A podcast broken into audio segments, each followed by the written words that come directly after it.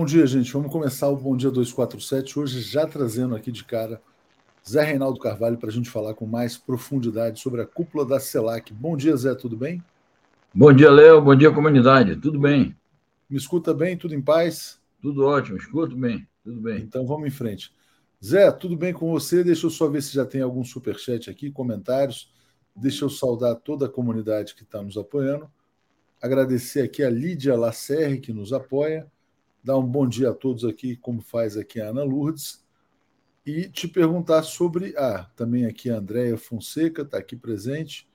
Rafael Mendonça, todos os dias aqui nos apoiando. Malena Nogueira dando um apoio lá de Salvador. E eu te pergunto, Zé, sobre efemérides do dia 25 de janeiro, além, evidentemente, do aniversário de São Paulo e aniversário do Fernando Haddad também. Parabéns ao Haddad. Pois é, hoje tem muita efeméride. Então, primeiramente, parabéns a São Paulo, esse povo grandioso e todos os brasileiros que vieram para cá é, pelo aniversário da cidade. Parabéns ao Haddad, ex-prefeito e ministro do governo Lula, ministro da Fazenda. Mas temos outras efemérides importantes. Hoje, é um dia trágico, quatro anos da tragédia de Brumadinho, e é aniversário de grandes figuras, é, tipo Tom Jobim, grande músico brasileiro, faria 96 anos hoje, e o grande craque da seleção de 70 e daquele time lá da tua terra, Minas Gerais, o Cruzeiro Tustão, um dos maiores craques do futebol brasileiro, faz aniversário hoje. Então, são as efemérides de hoje. Dia de gente boa, então, né? Sim, grande figura. Rio de Janeiro. E você lembrou o Tom Jobim, pedra fundamental da cultura brasileira, né? Realmente, assim, é, é definidor né, do que é o Brasil. Thelma Guelpa, parabéns, minha querida São Paulo. Bom dia, Léo, Zé Reinaldo, comunidade. O Rômulo Galo faz um, um comentário aqui com o qual a gente vai discordar. Cuba, Venezuela, Nicarágua são ditaduras, sem senões. Depois a gente pode falar um pouquinho sobre isso que a mídia corporativa está assim, oh, o Lula está se aproximando dos ditadores, né? Eles estão nervosos. Zé, mas só um pouquinho, você, você é baiano, mas você se considera meio paulista também, meio paulistano, como é que é? Bom, eu, eu sou radicado em São Paulo há 40 anos e, naturalmente, tenho um grande afeto pela cidade, pelo povo paulista, é, mas a, a, as minhas raízes baianas são muito profundas, porque eu fui, eu nasci e cresci lá, fui jovem lá, então é difícil dizer assim que tenha outra outra naturalidade além da baiana, né? Mas eu admiro muito São Paulo, adotei o Corinthians como meu time do coração, né? Já desde antes, já desde a Bahia, eu, eu já era corintiano desde criança. Muito bom. É porque São Paulo é a cidade de todos os brasileiros também, né? Exato. Deixa eu só ver uma questão que estão falando aqui de resolução. Não, está em alta definição aqui. Não sei o que, que acontece. É, bom, Zé, então vamos falar sobre a cúpula da CELAC. Muito importante, né? O Lula no, no protagonismo total, absoluto, papel central do presidente Luiz Inácio Lula da Silva. Então tá aqui, ó. Cúpula da CELAC termina com destaque para a volta do Brasil ao bloco. Faz um balanço para a gente. E também sobre a declaração de Buenos Aires. Muito bem. É, eu acho que o protagonismo do Lula, pela sua figura em si mesmo, perfil do Lula como estadista, o fato dele ter sido recém-eleito, recém-empossado, e também o fato de que agora o Brasil retorna ao palco latino-americano e também internacional, através do, da política externa universalista e latino-americanista do Lula, este, sem sombra de dúvidas, um grande destaque. Isso está presente em vários despachos de inúmeras agências noticiosas, não só a imprensa brasileira. Então, de fato, foi uma nota importante da CELAC deste ano, da sétima cúpula, o retorno do Brasil e o protagonismo do Lula. E, efetivamente, o Lula fez pronunciamentos antológicos na conferência, tanto na cúpula da CELAC propriamente dita, como nas oportunidades que ele teve de intervir em reuniões bilaterais, oficiais, e nas conversações com a Argentina, e mesmo no, no, nas tratativas aí com o mundo empresarial, o Lula defendeu não só o interesse nacional, como o interesse da América Latina, na medida em que foi um porta-voz da ideia da cooperação. Sobre a CELAC, eu diria que foi a cúpula da integração a cúpula da paz e a cúpula da democracia. E ao falar de integração e paz, a gente não pode deixar de se referir é, às ideias fundadoras é, da CELAC, 2008 aqui no Brasil, a reunião que teve lá na Bahia, no, na costa de Sauípe, que foi uma pré-CELAC, depois a fundação da CELAC é, na Venezuela, em 2011, e em seguida a cúpula é, de Cuba, que foi a segunda cúpula em 2014, onde a ideia de que a América Latina e o Caribe são uma região de paz foi é, firmada através de uma proclamação com, essa, com esse sentido. Então, eu acho que esta cúpula, a sétima cúpula, ela mantém os fundamentos principais da CELAC, que são a integração regional e a paz. E, naturalmente, nós não podemos deixar de nos referir aos grandes fundadores. O Lula é um deles, Hugo Chávez foi um deles, Fidel Castro também. Isso é incontornável na história da CELAC. Bom, ao dizer isso, também é a cúpula da democracia, na medida em que, é, principalmente nas falas do Lula e do Alberto Fernandes, é, foram condenadas as tentativas golpistas que se fizeram recentemente na América Latina, e especificamente aquela que se fez aqui no Brasil no dia 8 de janeiro último. Então, foi uma cúpula muito afirmativa desta, destas três ideias: integração, paz e democracia. Naturalmente que é, há perspectivas de avanços em relação a uma maior institucionalização da CELAC. Você veja, por exemplo, o Nicolás Maduro propôs a criação de uma secretaria geral da CELAC, ou seja, criar um órgão aí é, intermediário entre a plenária e a presidência rotativa para agilizar as decisões. E o presidente da Colômbia falando também em criar mecanismos específicos ligados à defesa da Amazônia. Então, esta CELAC dá avanços nesse sentido.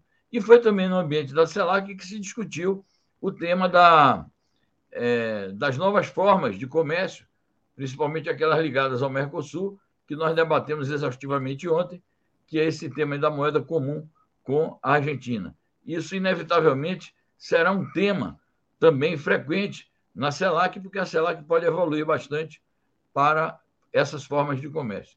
E, finalmente, Léo, eu queria ainda destacar o aspecto do, da contribuição da CELAC para a multipolaridade, algo que está expresso é, na sessão da palavra na CELAC, por videoconferência, ao presidente da China, Xi Jinping, que é uma notícia que a gente publica hoje. Isso.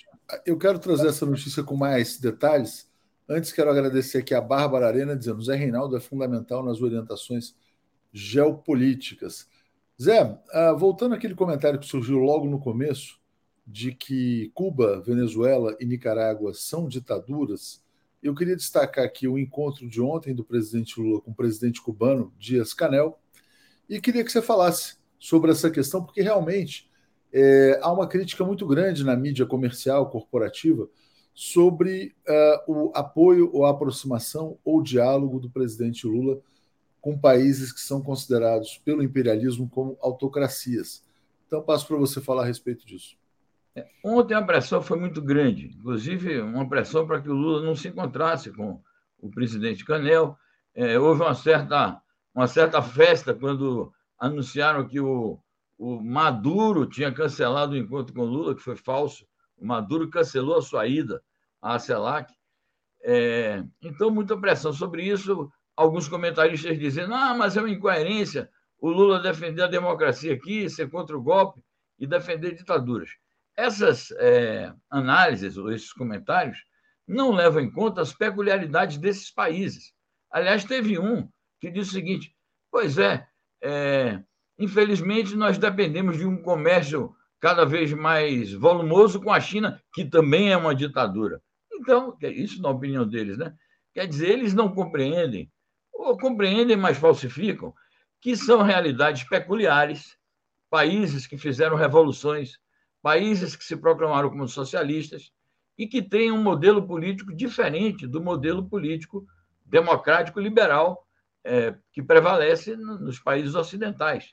Então, eu diria o seguinte: não são ditaduras, são democracias com as peculiaridades do sistema socialista, do sistema de democracia popular e das realidades nacionais e tradições que têm esses países. São democráticos e populares à sua maneira, e isso tem que ser respeitado. Eu acho que o Lula e o Alberto Fernandes foram brilhantes na defesa da solidariedade com esses países, designadamente Cuba e Venezuela foram mais eh, foram países mais mencionados é, que mereceram inclusive menções também no, nos documentos oficiais. Isso é uma realidade que o, o, os governos todos do mundo têm que compreender e aceitar que o mundo é diverso. A democracia burguesa não funciona em todos os países indistintamente, porque isso está ligado também a tradições culturais, tradições civilizacionais, tradições nacionais e, insisto, está ligado à natureza do modelo econômico e social escolhido após a realização de revoluções populares. Em vários desses países também a democracia burguesa não traz justiça social, né? que é um ponto essencial. Rui Abreu dizendo: a cobertura da CNN é mal intencionada e mentirosa. A democracia da mídia corporativa termina na primeira declaração de Lula sobre política internacional. O Rui tem razão. Não é só a CNN, a mídia corporativa está vivendo um ataque histérico com a descoberta de que o Lula vai fazer a política externa soberana e independente. Né? O Zé, como a mídia brasileira é vira-latas, é impressionante como ela é capacha do imperialismo. Sem dúvida, isso é uma. Eu, eu acho que é uma característica é, que pertence mesmo à natureza desses veículos, porque eles são porta-vozes de sistemas políticos capitalistas, são porta-vozes do capitalismo financeiro. É, sim, diga. Não, não, são porta-vozes de um sistema em que o Brasil é um país dominado, né? em que o Brasil, nessa ordem aí, ele tem um papel secundário, ele não tem um papel de protagonista. Então, no fundo, são instrumentos da dominação internacional sobre o Brasil não são veículos de comunicação do Brasil para os brasileiros. Né? É uma situação completamente diferente. É, e eles são pregoeiros do intervencionismo, são pregoeiros de golpes, quando lhes interessa, são pregoeiros de guerra. A gente não esquece o papel da mídia, essa mídia chamada corporativa, na, nas guerras que houve no Oriente Médio, Afeganistão, é, Iraque, é, a posição que eles têm a favor do sionismo, a perseguição que fazem é, a países como Síria, como Irã, hoje, como países como a Rússia, a própria China. E nesse contexto, eu quero destacar aqui duas críticas. Uma é mais fácil de fazer porque é em relação ao governo de direita, que é o do Luiz Lacalle Pou. Ele foi muito deselegante ontem, porque ele chegou a ser meio agressivo. E, e foi uma nota dissonante na CELAC, porque ele chegou a dizer: é, a esquerda pensa que ela tem o monopólio da integração, que isso é uma ideia própria apenas da esquerda e pegou muito mal.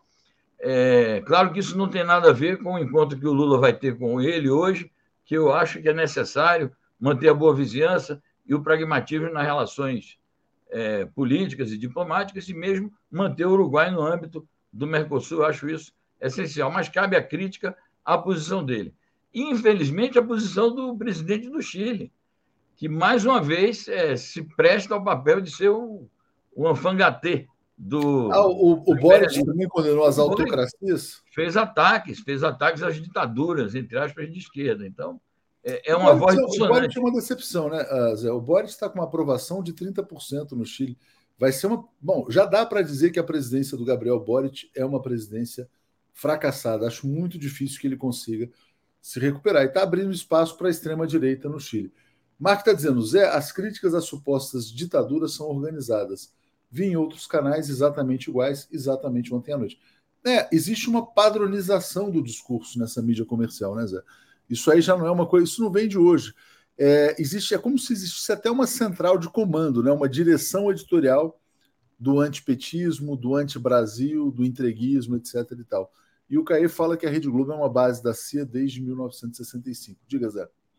É como se houvesse no mundo apenas uma agência de notícias, porque realmente é uma cópia a gente vê os mesmos textos, as mesmas expressões.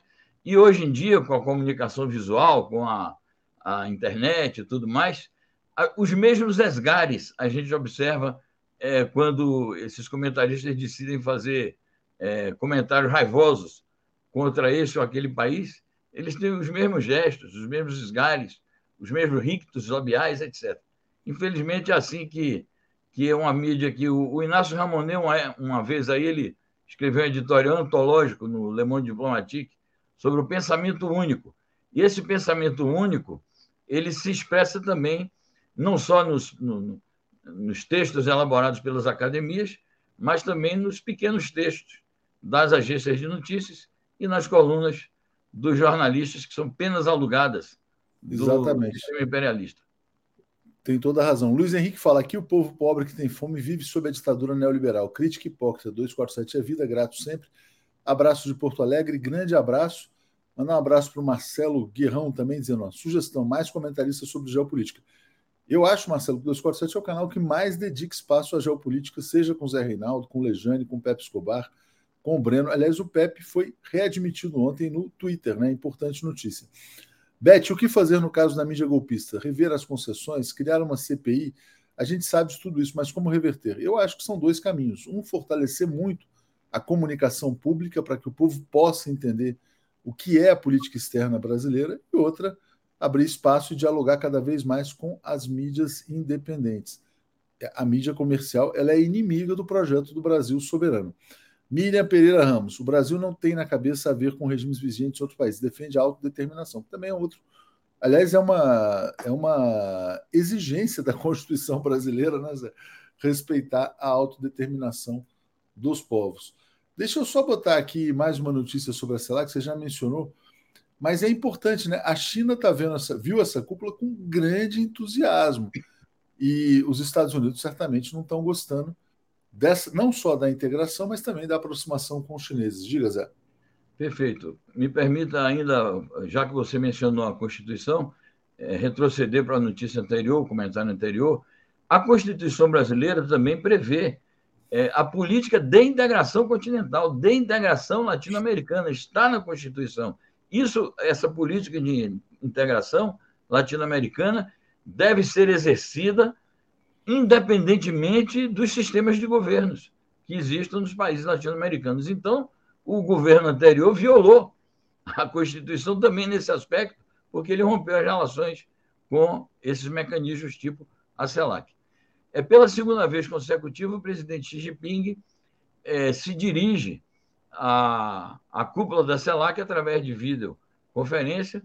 A última vez tinha sido no México, e agora, convidado pelo presidente argentino, ele se dirigiu à cúpula, foi um momento importante da reunião de ontem, e destaca é, que os países latino-americanos e caribenhos constituem uma força no mundo em desenvolvimento, constituem uma força do chamado Sul Global. Ele chega a dizer a força principal do chamado Sul Global, os países da América Latina e do Caribe.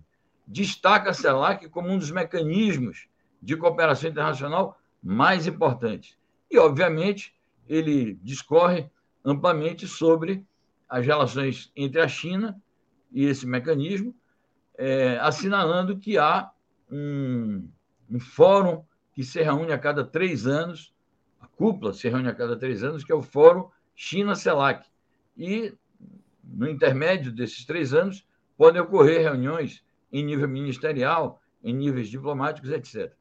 É uma relação que já redundou, já derivou é, na inserção de mais de 20 países latino-americanos e caribenhos na iniciativa Um Cinturão, Uma Rota. Portanto, a China é, tem hoje um protagonismo enorme nas relações com a América Latina e o Caribe, e esse protagonismo é exercido através das é, cooperações entre ela, própria China, e a CELAC como um mecanismo de cooperação. Muito bom, Zé. Deixa eu agradecer aqui a Natália Araújo, está dizendo: ninguém fala que o PCO foi achincalhado por avisar sobre Boric. Até quando, né? Está dizendo Rui, eu avisei. E o Rui Abreu dizendo que 247 tem a melhor cobertura de política internacional. Queria também lembrar, acabei não citando o Brian, a Natália, entre outros comentaristas também. É, Sérgio Alves está dizendo: Cuba tem ditadura, mas do proletariado. Né? Bom, vamos lá. E essa aqui também esse comentário do Nildo Cabral. Manda empreender os líderes do Grupo de Lima, grupo de sabotadores. Né? O Grupo de Lima né, realmente é um capítulo vergonhoso né, na história da América do Sul. Né? É, o, é o clube dos entreguistas, né? frequentado ali por Ernesto Araújo, essa coisa horrorosa. Enfim. Mas vamos lá, vamos trazer agora uma notícia de América do Sul Interessante a postura do Petro, né? Petro rechaça a proposta dos Estados Unidos de entregar material de guerra russo à Ucrânia. Diga para a gente, Sérgio. Essa senhora que é a, a comandante em chefe da, do setor sul das Forças Armadas estadunidenses, do Comando Sul, sediado em Miami, é, ela fez uma proposta, entre outras coisas, né, porque ela destacou a, a cobiça estadunidense sobre o lítio latino-americano e chamou a atenção também para as, entre aspas, ditaduras. E no meio dessas diatribes, ela resolveu também pedir que os países latino-americanos é, cedessem à Ucrânia armas da época soviética e também armas do período apenas russo, que alguns países, ela não especificou, alguns países latino-americanos teriam adquirido ao longo dessas últimas duas, três décadas.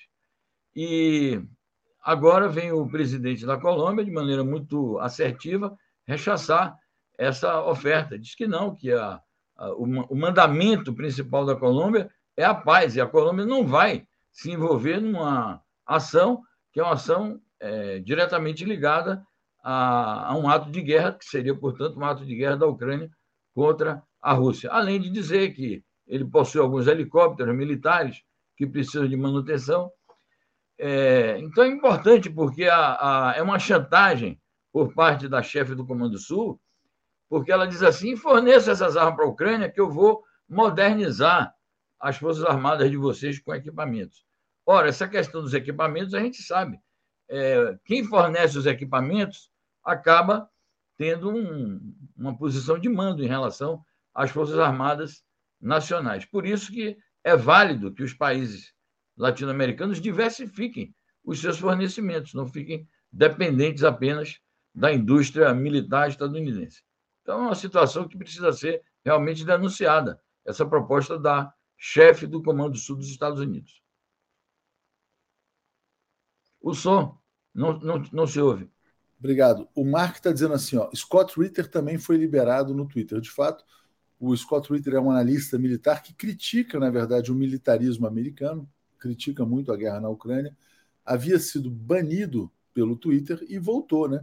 Então tem mudanças acontecendo também no Twitter. É, deixa eu trazer então aqui agora ainda notícia sobre a Ucrânia.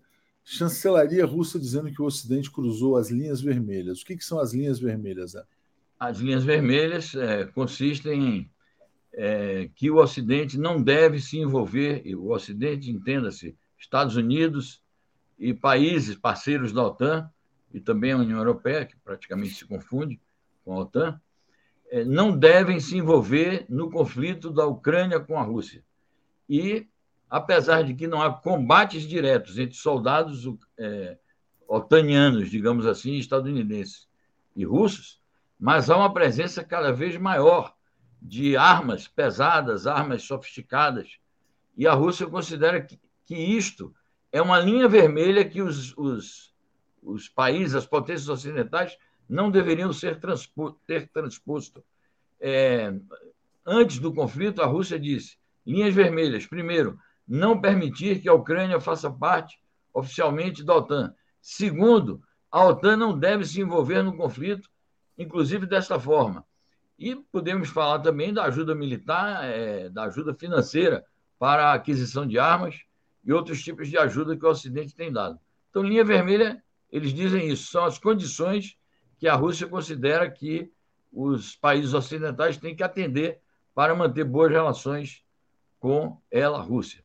Isso significa que a Rússia pode estar se preparando para uma grande ação militar é, defensiva em relação a esta ofensiva que o, o Ocidente está fazendo, e, naturalmente, que essa ação defensiva inclui é, combates mais intensos contra as tropas ucranianas e o uso de armas mais pesadas também, né? Também, também. Carlos Araújo dizendo: a extrema-direita oferece a ditadura neoliberal com receita macabra de fome, concentração de renda, entreguismo, tudo ao Império Norte-Americano. E aí, Zé, ainda para fechar o tema da Ucrânia, essa notícia aqui: ó, Zelensky e Macron discutem medidas para acabar com o conflito. Né? O Zelensky quer acabar com a guerra, objetivamente? Diga, Zé.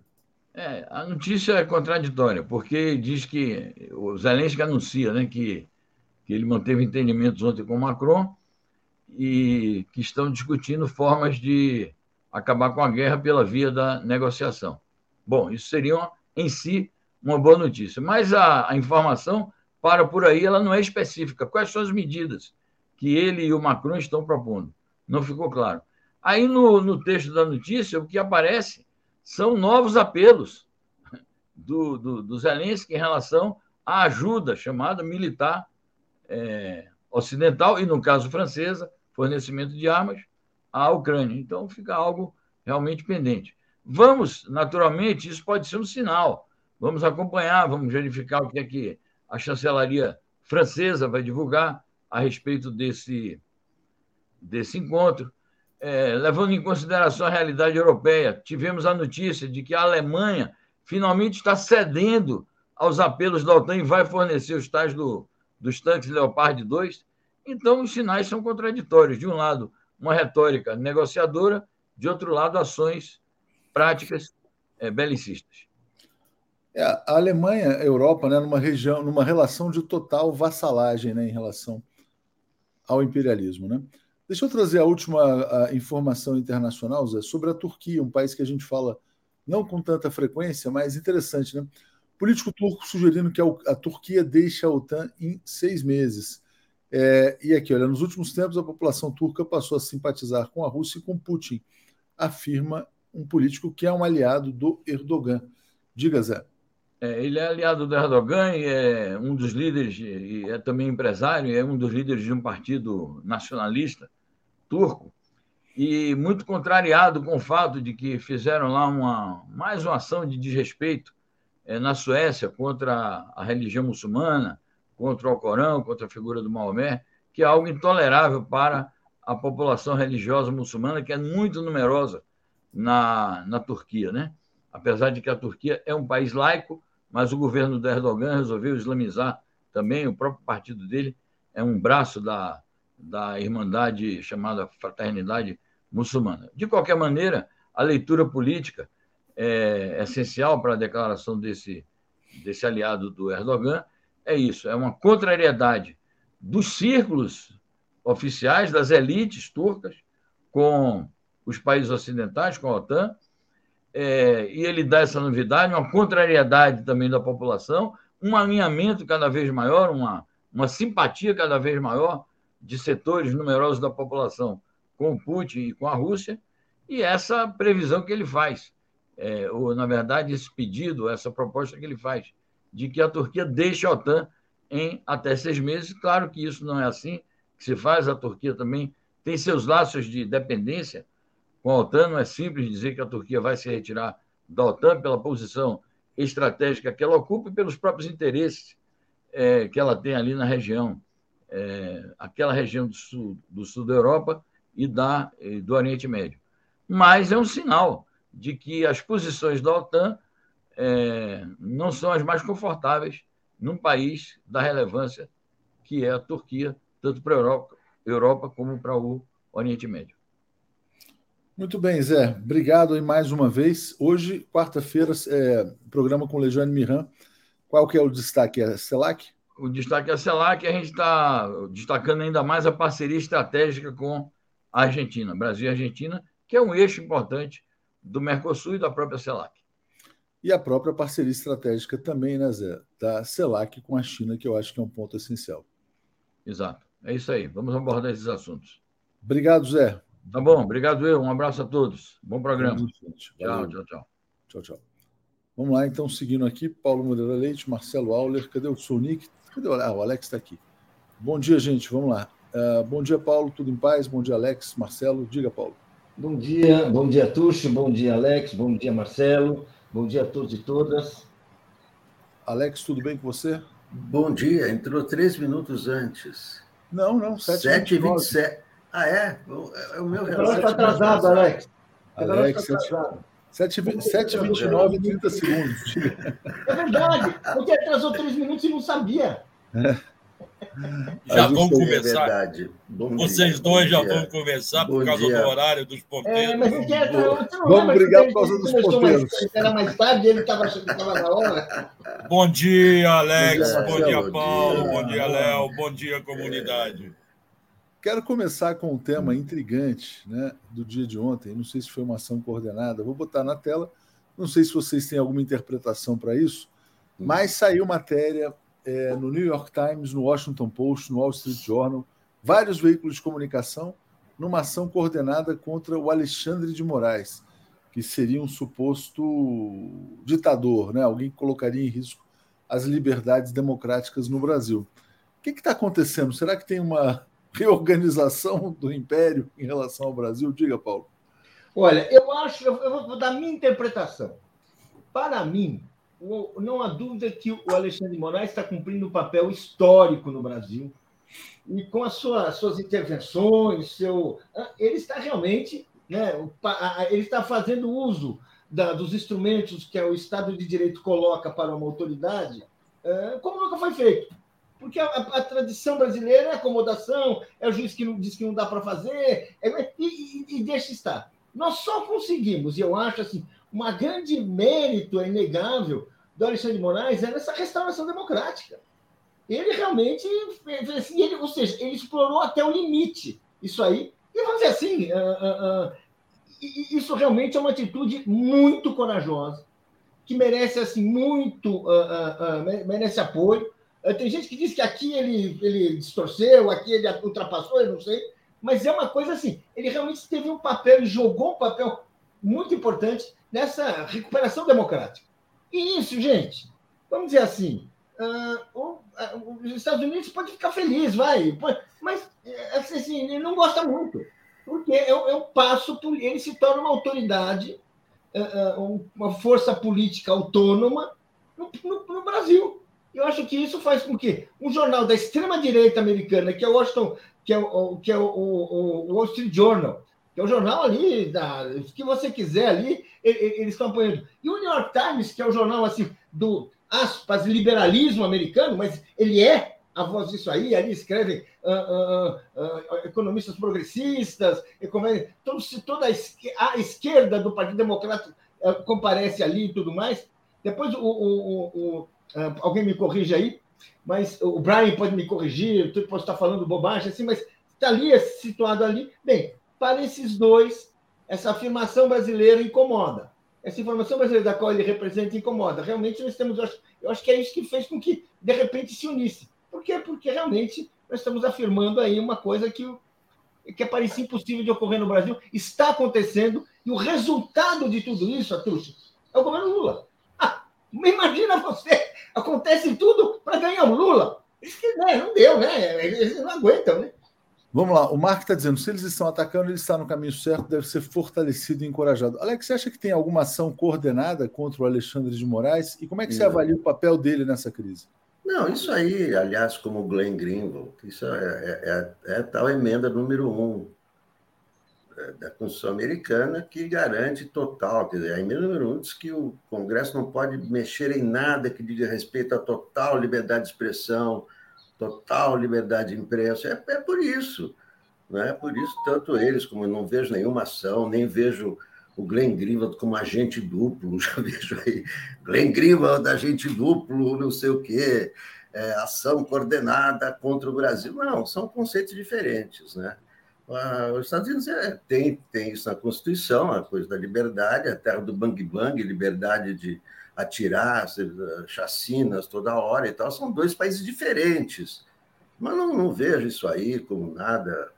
É, mas eu acho muito estranho. De, uma, de uma ação coordenada é, é porque é, é, essa discussão, a emenda número um, é liberdade de expressão total, que é o que defende o Glenn Greenwald também o tempo todo e tal. Por quê? Porque ele é, é dos Estados Unidos, é uma outra cultura é, que não, não, não tem a ver com a brasileira. E é claro que o papel do Alexandre de Moraes é, é, é fundamental. As ações dele são todas referendadas pela, pelo, pelo Supremo. Então, isso aí, quer dizer, eles podem ter a opinião que eles quiserem. É, eles têm opinião, essa opinião, porque eles têm o conceito deles e nós temos o nosso. É, e o Alexandre de Moraes está respeitando totalmente a nossa Constituição, que é o que interessa. É, eu só acho estranho né, um juiz da Suprema Corte brasileira ser pauta nos Estados Unidos para ganhar uma página inteira nos jornais. Isso me parece uma coisa meio esquisita. Vamos trazer o Marcelo, não sei se o Marcelo caiu. Você acha que tem uma ação organizada contra o Xandão, Marcelo? Bom dia, eu congelei aqui, por isso caiu. É, eu não sei se chega a ser uma ação organizada, ah, discursos aqui e ali. Nós mesmo, entre nós, aqui internamente no Brasil, tem quem critique, quem fique com medo, porque acha que hoje o Alexandre Moraes está jogando pró-democracia. E aí fica perguntando: e amanhã se ele se voltar contra nós? Se amanhã se ele der a louca e, e se voltar contra os progressistas, à esquerda, alguma coisa? É fato que nós só estamos no estágio que nós estamos hoje por conta do Alexandre de Moraes. Sem ele, as eleições de 30 de novembro e de outubro, de 30 de outubro e, e do início de outubro seriam muito complicadas. Isso não resta a menor dúvida.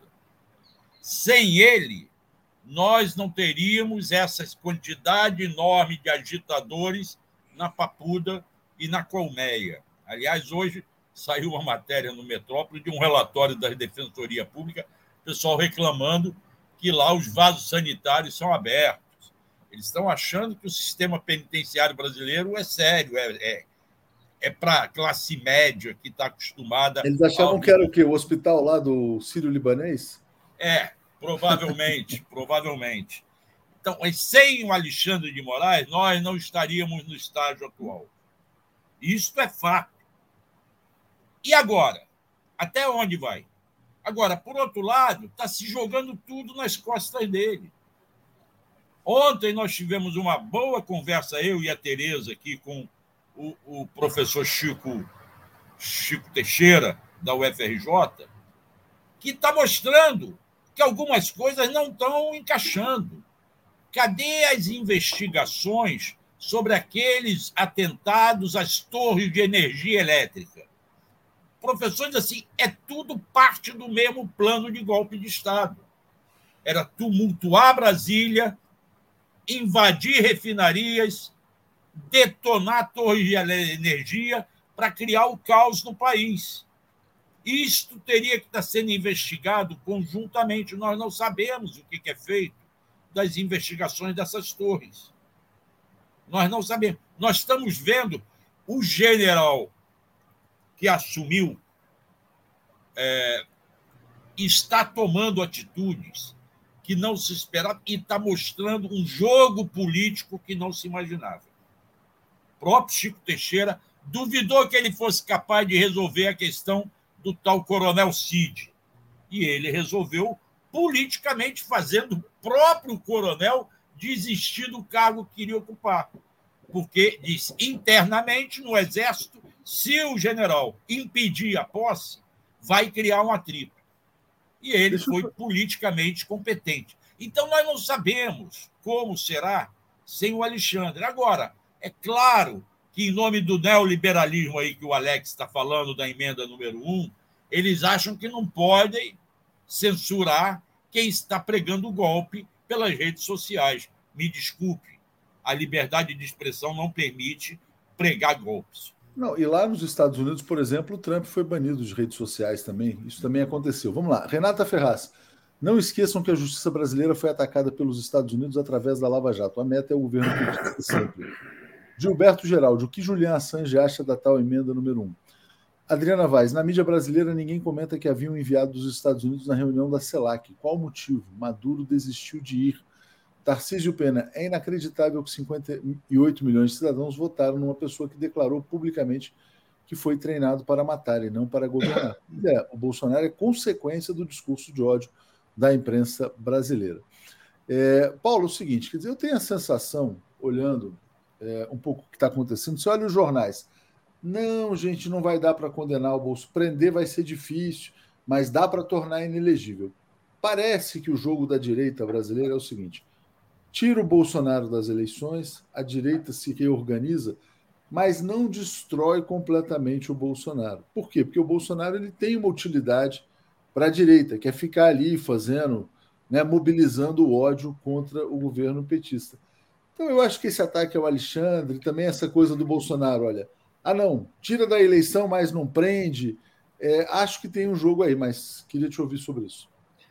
Olha, uh, eu acho assim, quer dizer, o Bolsonaro ele, vamos dizer assim, ele foi para o segundo turno. No segundo turno, ele teve uma votação expressiva. Né?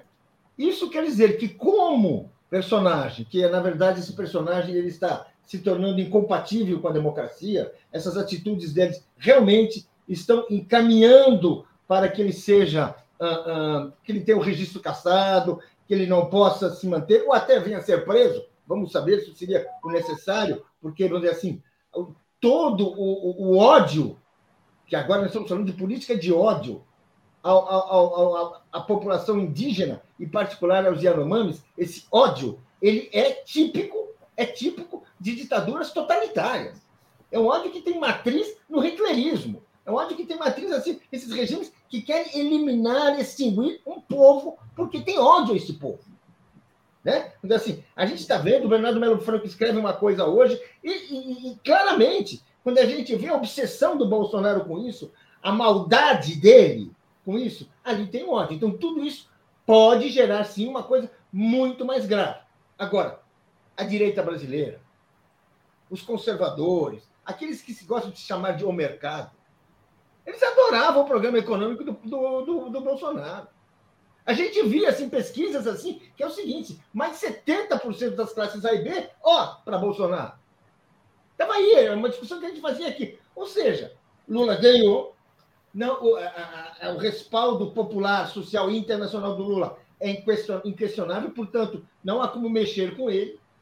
Agora, do ponto de vista da elite brasileira, da burguesia brasileira, da classe dominante brasileira, é governo para o mandato. Eles têm que achar uma saída. Seja, sabe, uma saída que tenha uh, uh, uma, uma, um novo nome, que pode ser o governador do Rio Grande do Sul, pode ser o Tarcísio, ou será, quem, quem será, ou vai ser um nome que a gente não sabe. Bolsonaro dificilmente será, porque ele está muito, uh, assim, ele está muito marcado por esse ódio, e o brasileiro está demonstrando uma consciência histórica maravilhosa, emocionante, né, pela reação diante das barbaridades cometidas diante, diante dos povos indígenas, especialmente o Yanomami. Agora, é, a, a, a, luta só, só, só tem, temos um intervalo de quatro anos. Ou o nosso governo se renovará, ou vamos ter um retrocesso, seja com o Bolsonaro 2, seja como for. É o que eu acho. Obrigado, Paulo. Vamos lá. Maria Fogaça dizendo: ó, temos que passar a falar STF, não Alexandre de Moraes. Fernando Castro, esse ataque contra o Moraes é uma ameaça indireta contra o Lula, que demonstrou protagonismo internacional na CELAC. É, é um argumento que faz sentido. Cássio André, a esquerda não pretende golpe de Estado, nem dar porrada em ministro do STF, ou fazer apologia do nazismo. Logo, não precisamos temer o Xandão. Zóia Cavalcante, a imprensa americana contra Xandão, quando a extrema-direita no nosso Congresso quer um impeachment, tudo muito estranho, né? Renata Ferraz, não esqueçam que a justiça brasileira foi atacada pelos Estados Unidos através da Lava Jato. A meta é sempre o governo petista. E Gilberto Geraldo falando o que a Assange acha da emenda número 1. Um. Alex, vamos mudar radicalmente a pauta aqui. Hoje é aniversário da cidade de São Paulo. Hum. São Paulo comemora o seu aniversário recuperando 60 milhões de dólares desviados pelo prefeito Paulo Maluf, que era uma espécie de símbolo da política paulista, né? o famoso rouba mais faz. Diga lá, Alex. É, o símbolo da corrupção, virou verbo, né? Isso. O verbo malufar. É. Você conheceu o Maluf, Alex? Claro, nossa, claro, lógico conhecia. Eu, quando, quando eu comecei a trabalhar no Jornal da Tarde, em 1971, a pauta era Maluf todo dia. Ele era prefeito de São Paulo. É, vamos ver as merdas do Maluf hoje. Qual foi? É, essa era, era, era, era a pauta. Claro, entrevistei mil vezes, né?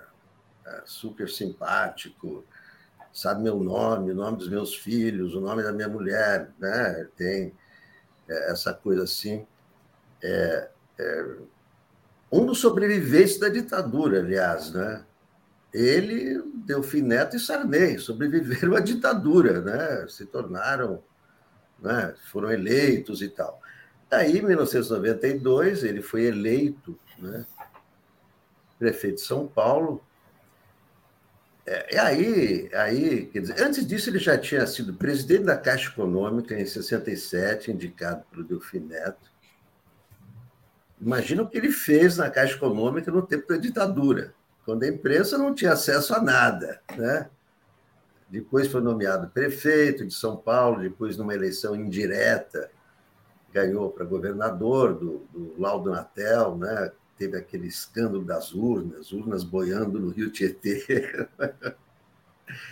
Mas o, é, essa grana aparece muito, 60 milhões de dólares, mas o, o, que se dizia na época é que ele desviou 3 bilhões de reais. 3 bilhões de reais, né? Ele está em prisão domiciliar, está com 91 anos, mas o. E aí fizeram esse acordo aí, o Ministério Público recuperou 60 milhões, são uma, uma negociação aí que envolve o BTG, né? quer dizer, o BTG como intermediário, o BTG não tem nada a ver com, com o escândalo, porque a grana estava na, nas Ilhas Virgens, foi para o Eucatex, que é a empresa da família Maluf, né?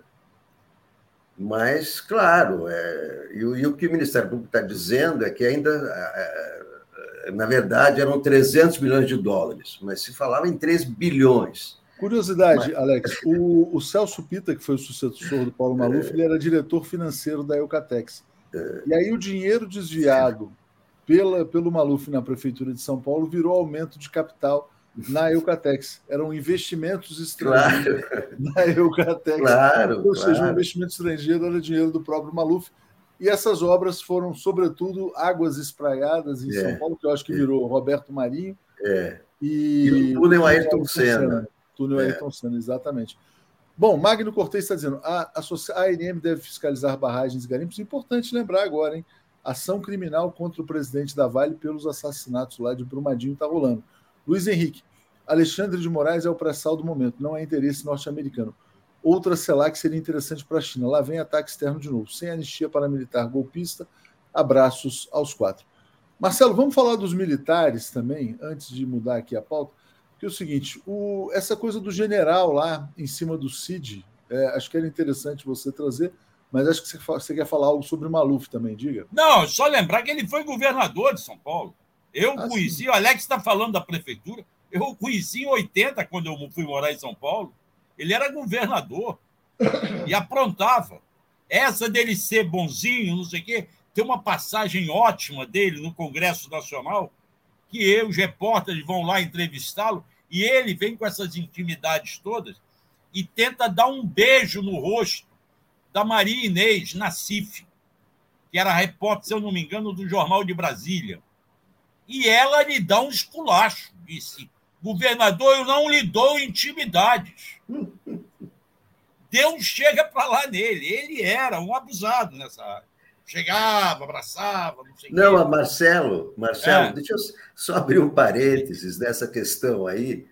É, é, durante um, é, numa, numa, numa dessas eleições, eu trabalhava no Diário Popular nessa época, é, o, o, o, numa, numa carreata, numa carreata teve um, uma hora, estava um aluf com uma, uma moça do lado, né? É, e, ele, e ele avançou o sinal né, sobre a moça e tal. E isso foi fotografado, eu me lembro disso, porque foi um fotógrafo do Diário Popular que fotografou esse flagrante e mandaram ele sumir com a foto. Era mais um lance, um lance nessa esfera aí. É... Mas, mas, vamos, vamos pular o Maluf aqui, vamos, vamos falar desse caso a aqui, única, A única coisa, Léo, só saber o seguinte: ele vai ter esses 60 milhões para entregar? Já entregou, não, já entregou. Isso aí já está assinado. Confiscado. Eram contas, é. eram contas em paraísos fiscais, já foi bloqueado, confiscado é, e devolvido. É, então tá bom, falou. Vamos lá para o general. O que acontece? O general tinha um pepino pela frente. O motivo da queda do Arruda foi o coronel Cid. O Arruda não queria voltar atrás numa nomeação que é, olha, olha que loucura. A nomeação foi feita em maio de 2022 para começar a valer em fevereiro de 2023. Para aquele grupo de ação de combate aí em Goiânia. E esse foi o motivo da queda do Arruda. Ele não quis voltar atrás nessa nomeação. O Tomás Paiva assumiu com esse pepino. Como ontem o professor Chico falou para gente, é, enfrentar isso, voltar atrás nesta nomeação, iria gerar uma crise interna no Exército. Eles se baseiam no mesmo argumento que nós nos baseamos a favor do Lula. O coronel não tem uma condenação transitada em julgado, ele é suspeito em uma investigação no Supremo, mas ele não tem trânsito em julgado, então não se pode punir antecipadamente. E aí diziam que seria uma perseguição impedir, suspender a nomeação. O Tomás Paiva foi conversar com o coronel e, pelo que consta, convenceu de que a ele, Coronel Cid, seria melhor abrir mão desse cargo, porque ele está com os holofotes em cima e ele tem que preparar a defesa no Supremo. Então, é o primeiro jogo político do Tomás Paiva que foi bem sucedido. Ele também. Há uma outra questão que é o coronel, é, eu estou me esquecendo o nome dele, que era o comandante do batalhão de guarda presidencial, que nada fez para impedir o atraque ao Palácio do Planalto. Este coronel está na Berlinda. Mas mais uma vez diziam: não vai dar para tirá-lo do carro. Agora veio uma promoção. Chico Teixeira, ontem na entrevista, falou: vão tirar caindo para cima. Há uma dúvida se ele foi promovido para o Estado-Maior do Comando Militar de Brasília, onde está o general Dutra, que é outro que está sobre holofote, ou se ele vai para um curso no exterior. Vai ser premiado com um curso no exterior que já estava previsto. O fato é que o Paiva está conseguindo retirar o comandante do batalhão de guarda, aquele batalhão que não fez nada. A grande questão é: e o general Dutra, comandante militar de Brasília, que, entre outras coisas, impediu o acesso da PM no acampamento na noite do dia 8 e pois teve é. aquele bate-boca. É um jeito muito estranho de punir, né? Quer dizer, o cara é punido caindo para cima, né? Perde o cargo, mas mantém o salário, ninguém vai preso, é uma situação complicada. Marcelo, rapidinho, deixa eu agradecer aqui ao Paulo César. Parabéns, São Paulo. Sou paulistano de Minas. É, Rivelino Negão, seremos livres se os Estados Unidos ficarem no nosso encalço? É uma pergunta importante. Cláudio Lira, aqui está um documentário sobre privatização da, sobre privatização da Eletrobras. Muitas irregularidades. Bom, a gente está fazendo das americanas que toca no tema da Eletrobras. E aí, Paulo, olha só. Saiu a lista dos, de, dos credores das americanas. Então, Jorge Paulo Lema, Marcel Teles e Beto Sicupira são um grande risco para a sociedade brasileira.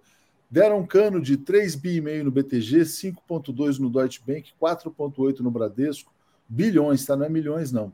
Aqui, olha, 294 milhões de calote no Google, 98 milhões de calote na Apple, 14,8 no Facebook, 259 milhões de calote na Nestlé, 14,8 na Ferreiro Rocher, 1,2 bilhão de calote na Samsung, é, 7,2 na Companhia das Letras, 5,9 na Editora Intrínseca. Eu te pergunto, Paulo, esses caras que estão causando risco sistêmico, inclusive é o 247, porque é, um calote da Americanas no Google vai repercutir na publicidade digital e o Google é o nosso principal cliente, vamos dizer assim, né? É, esses caras podem controlar a Eletrobras, esses caloteiros? Olha, o, o Requião deu uma ideia importantíssima que é reestatizar a Eletrobras.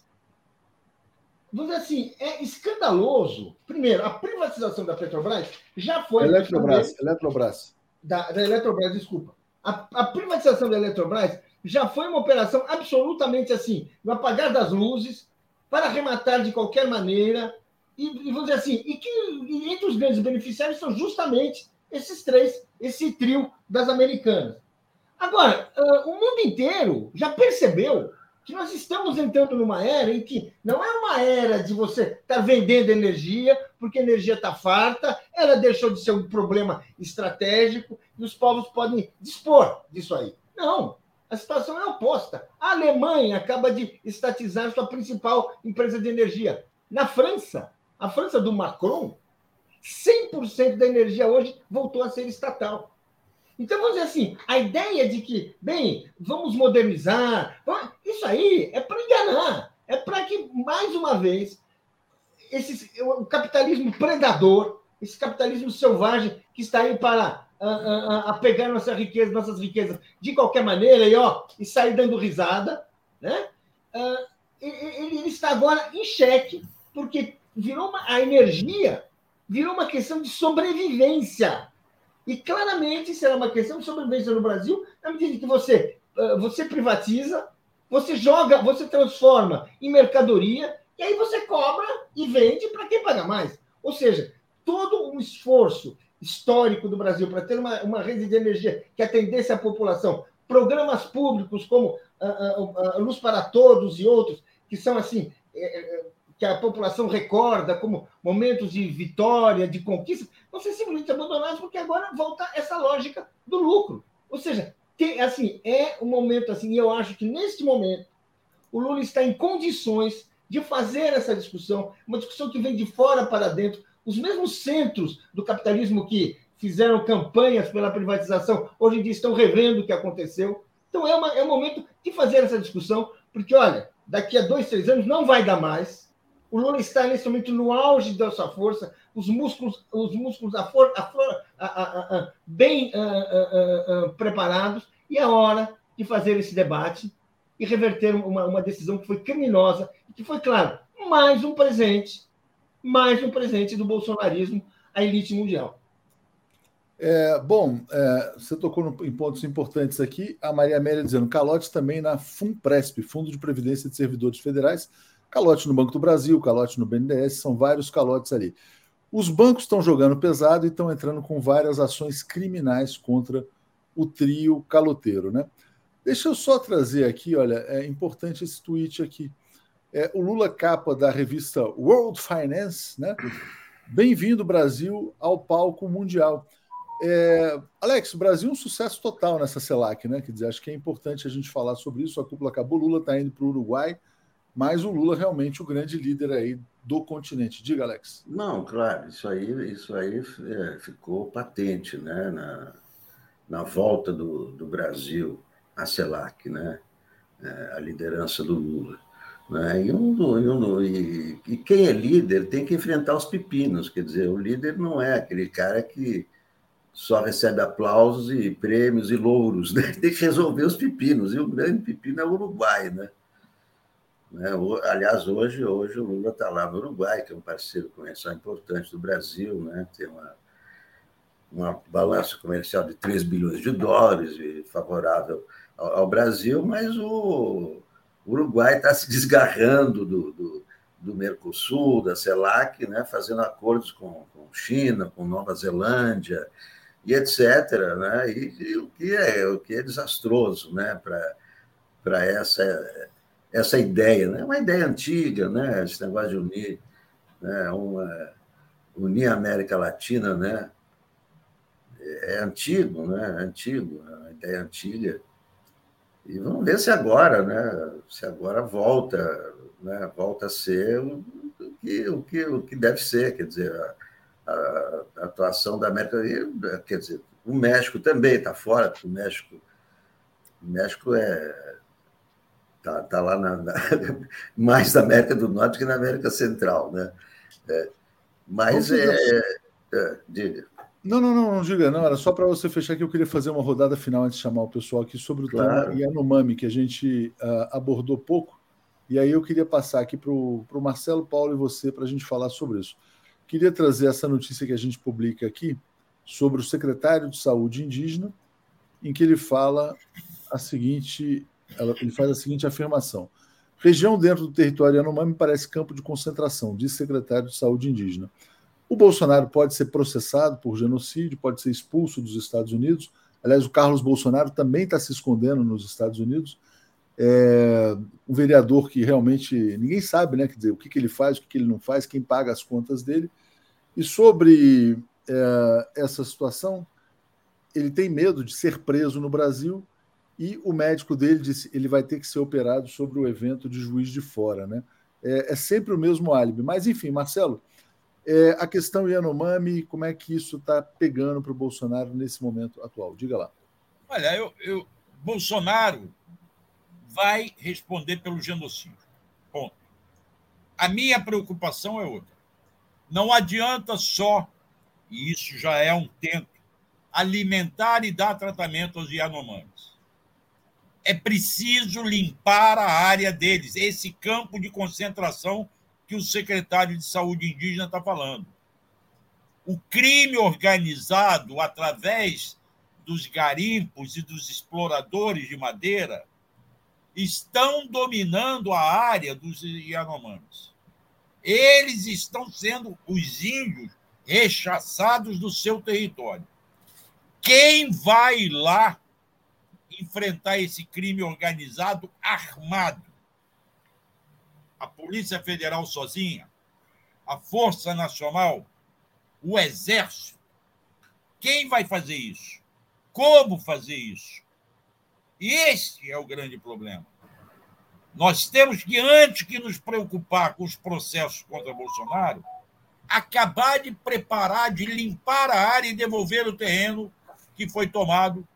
Já vamos devolver esse terreno devastados pelos garimpos, as imagens que a gente vê de lá são horríveis, para continuarmos a garantir a sobrevivência dos Yanomamis. A grande questão que se coloca agora é essa operação policial militar para liberar o território. Paulo, vamos lá. Sérgio Alves fala assim: o plano fascista mora era acabar com Yanomamis usando madeireiros, garimpeiros, mineradores e depois entregar tudo para o agro, tech, agro, uh, enfim, sem povos indígenas nas suas terras originais. Claramente, né, quer dizer, que esse genocídio é um plano militar, Bolsonaro à frente. É, como é que você vê a situação uh, hoje sobre a, o, o risco para o Bolsonaro diante de tudo que está vindo a público? Olha, uh, finalmente a gente pode enxergar que o Brasil está se reencontrando com seus 500 anos de história, daquele período em que começou a, a colonização pelos portugueses, depois espanhóis e tudo isso, e cuja base sempre foi a exploração e o morticínio da população indígena. Isso está na nossa história.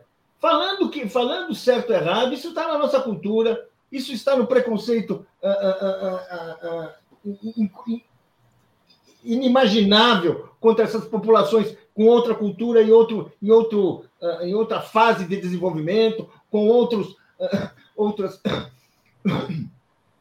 Essa, essa cultura, essa cultura dos povos originários, vamos falar assim.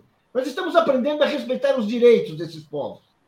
E nós precisamos respeitar, a, a, a, aprender a, retribuir esses direitos a devolver esses direitos e até entender dentro de nós, dentro de nós, a tamanha injustiça que foi a colonização sobre esses povos, a imensa dívida que nós temos em relação a eles e que, portanto, reconhecer o lugar dos Yanomamis e de outras nações indígenas é muito importante para que o Brasil se reconcilie consigo mesmo. Não podemos mais imaginar que brasileiro seja sinônimo de opressão de povos originários. Isso não faz sentido. Isso é contra a Constituição, isso não pode ser aceito, e esse é o desafio. E essa é a questão que se coloca se a gente quiser libertar o país desse pesadelo, desse flagelo que é o bolsonarismo, que se apoia, que se apoia numa técnica fascista, nazista, de eliminação de povos para dar, distribuir riquezas para madeireiros, para tudo isso, que são simplesmente bandoleiros disfarçados de outra coisa. Alex, você sobre essa questão Yanomami, para a gente fechar aqui. Bom, aquilo ali virou reserva de garimpeiro, em vez de reserva indígena. Né? Tem mais garimpeiro que Yanomami naquela reserva. Né? É claro que isso tem que ser limpo. A responsabilidade do Bolsonaro é evidente. Né? O genocídio é caracterizado pela intenção de matar. Isso ele demonstrou várias vezes. É, e, e, não é só matar, é provocar doença, é, é, é, provocar tudo isso que a gente viu nas fotos, etc. Não há dúvida que Bolsonaro vai, ser, vai, vai, vai responder, não só Bolsonaro, como outros. E existe lei brasileira para isso. O que acontece é que, é que existe uma ansiedade para colocar logo o Bolsonaro na cadeia. Então, é, é, tem que se lembrar que nenhum processo leva menos de dois anos. Nenhum processo de genocídio. É, é, é, é pouco até falar de, de, de dois anos. É claro que tem todas as características, porque tem a intenção, né? e é, essa lei é, são penas duríssimas, porque não é só morte, por cada morte é um, é um homicídio qualificado. Cada morte. Aí tem por lesões e tal. Somando ali, são anos e anos e anos. Agora, não é um processo rápido, nenhum processo é rápido. É por isso que a ineligibilidade vai ser a primeira coisa, porque é mais rápido. O trâmite do TSE não tem nada a ver com esse trâmite outro. Então, isso deve ser resolvido no, no, no primeiro semestre.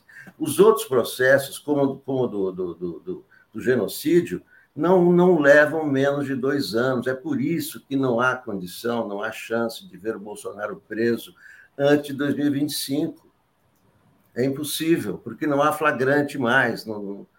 Então, é o seguinte: inelegível ele vai ficar, sem dúvida os processos vão rolar, como esse genocídio, não há dúvida que já uh, ontem mesmo a, a bancada do, do, PT entrou entrou com pedido de, de, de processar o, o, Bolsonaro e a Damares e outros. Todos têm penas nessa lei, aliás, que nunca foi usada no Brasil, porque nunca ninguém foi acusado de genocídio. É uma lei de 1956, por isso que as pessoas nem lembram, porque nunca foi usada. Nunca ninguém foi acusado de genocídio, mas nesse caso a intenção é, é muito clara. Né? Obrigado, gente. Vamos dar sequência aqui. Uh, obrigado, Paulo, Marcelo, Alex. Valeu, gente. Abraço. Bom dia para todos. Apresentação de Daphne Ashton. Bom dia, Daphne. Ah, o Alex está aqui. Bom dia, Alex. Acabei não. Bom dia, Alex. Bom dia. Tchau. Valeu, Alex. Trazendo o Mário Vitor aqui. Bom dia, Mário. Tudo bem? Tá fechado, tá Mário. Tá fechado bom dia. Bom dia, bom dia, pessoal. É, Mário, Daphne, a gente trouxe aqui a lista dos credores das americanas, e aí eu vou ler. Aliás, antes eu vou ler o comentário do Romeu dizendo: pergunta, militares da reserva são inimputáveis, né? Pois é. é não estão punindo propriamente. E o Cláudio Alves fala: no Rio de Janeiro, nos anos 90, o que Lehman, Teles e Sicupira fizeram com os credores o que se chamava dar o beiço. Eles deram o beiço nos credores. O Mário é carioca, é do, é do Rio, Fluminense, né, na verdade, é, essa expressão é do seu tempo, Mário? Dá, dá o Sim, beijo? claro. Todo mundo está ativo ainda hoje. Está ativo. A gente ainda fala dar o beijo, né, Mário? Não sabia, não sabia. É uma delícia. É isso aí. Gente, então eu vou dar um bom dia para vocês. Vou ficar bom aqui dia. Valeu, abraço. Valeu, Léo. Bom dia. Bom, bom dia, pessoal. Eu entrei, dei bom dia, mas não dei bom dia para a comunidade. E, Mário, queria começar com você falando do espetáculo que foi da é, a presença do Lula lá na cúpula da, do CELAC, né? Vou colocar uma foto aqui que eu acho bem significativa e queria que você comentasse é, o que, que você avalia, né? O Lula entrando novamente, assim, sendo o centro das atenções, como vocês podem ver aí na foto. É, a cúpula da. Eu, tava, eu, eu presenciei essa, essa, essa situação já no dia anterior, não é? na reunião com, com Alberto Fernandes ali na Casa Rosada. E, e, aqui por dentro é amarela, não é rosa, por dentro ela é por fora ela é rosada, mas por dentro ela é amarelinha, assim, clarinha. E, e o Lula, por que o Lula está aí nessa foto no centro? Essa é uma boa pergunta. Porque ele está voltando a CELAC. O Brasil, nas, pelas mãos do Lula, é, está voltando a CELAC, que, que, tinha sido abandonada pelo, pelo Bolsonaro, pelo, é, pelo presidente anterior. Então, o, o Lula ali está voltando e sendo recebido de volta, né? o Brasil está sendo recebido de volta no centro da comunidade de estados latino-americanos e do Caribe. Isso é muito importante, porque agora o novo presidente da CELAC é um caribenho. É, e então esse, esse, é o significado também dessa foto, né? é a felicidade da comunidade por receber de volta o Brasil, e mais que isso, na, na pessoa do, do Luiz Inácio Lula da Silva, não é? perseguido, político, é, e re, reabilitado para a política pela, pela, pela, pela, pela opinião dos brasileiros uh, nas eleições de, de outubro passado. Então, um momento de, foi um momento de grande, enorme alegria e importância. O Lula quase que era visto ali como uma espécie de como é que se pode dizer? Um ente que re, retorna de forma inacreditável, que a gente tem que tocar para acreditar que aquilo está acontecendo depois dele ter passado pelo cárcere de Curitiba. Isso acontece com todas essas pessoas, isso acontece também com chefes de Estado que olham, ministros que olham para o Lula como se estivessem vendo uma espécie de é, ser que desce num disco voador é, dessas histórias fantásticas. Então, também estavam ali presentes diante da materialização da história, né? desse espírito, se a gente pode falar assim, da história, das voltas que a história dá, tão às vezes surpreendentes, inacreditáveis, e que, mas que acontecem. Acho que as pessoas precisam se beliscar para dizer isso está acontecendo mesmo agora. Lula voltou, é o Lula, aquele mesmo Lula que já tinha sido executado pela lawfare da, da justiça brasileira. Então, foi muito, muito, muito significativo. Grande estrela, e disso se vale de maneira única, né? ele é único e fala, é generoso, avança nas ideias, é sincero, é aberto, surpreende, não, não está preso a uma agenda. Enfim, foi um show, um espetáculo. Há também, Daphne, se eu posso falar, é, o, o, o significado de que o, aquela reunião. Mostra de novo aquele grupo, aquela foto lá, se você Mostra. puder. É, sabe o que, que me lembra essa foto? Eu acho que tem o mesmo significado. A foto do, da reunião com os governadores, acontecida quando? Há dez dias, há é. poucos dias atrás. Ela lembra também a foto da, da, da reunião com, com, com o STF. Ela lembra a foto do, da caminhada, da, da descida da rampa e a travessia da Praça dos Três Poderes. Ou seja, há também aí uma solidariedade com a democracia brasileira, contra os golpistas, os terroristas, que, os vândalos que destruíram as sedes dos três poderes e que se insurgiram contra o resultado das eleições de outubro, que não aceitam, uhum. que querem golpe, volta de, da ditadura. Por isso o Lula também está no centro, para demonstrar a solidariedade latino-americana e caribenha à democracia brasileira.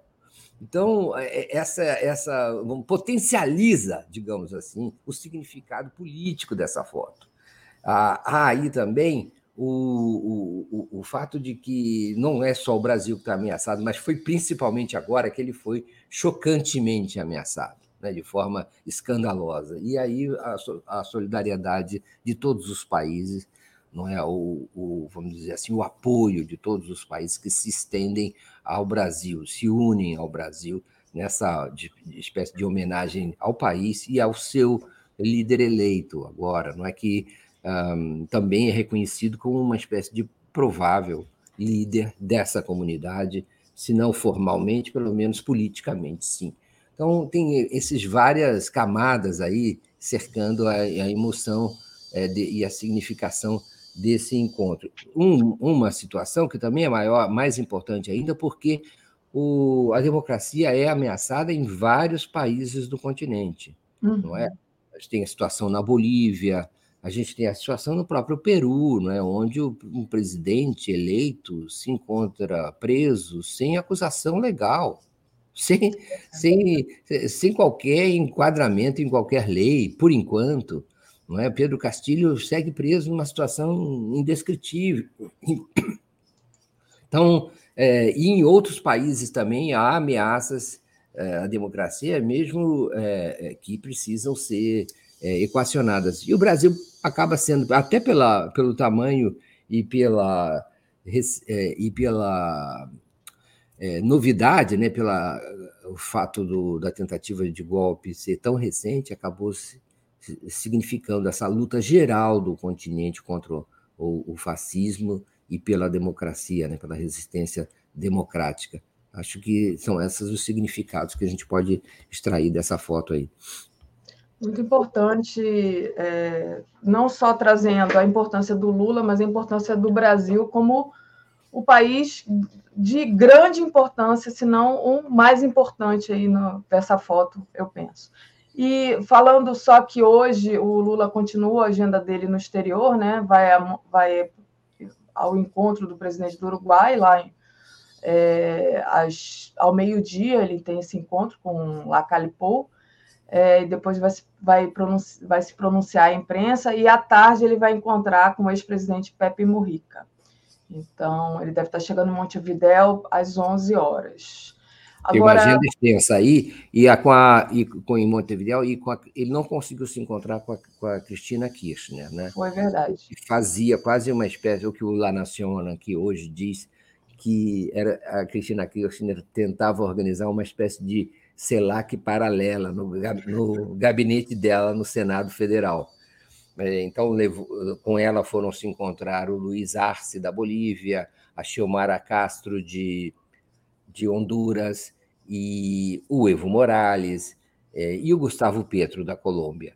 Né? Lula não conseguiu ir é, por questões de movimentação aqui na capital argentina. Vocês não imaginam a situação de segurança criada pelo, essa encontro da CELAC, por essa cúpula da CELAC, bloqueou várias ruas e tudo.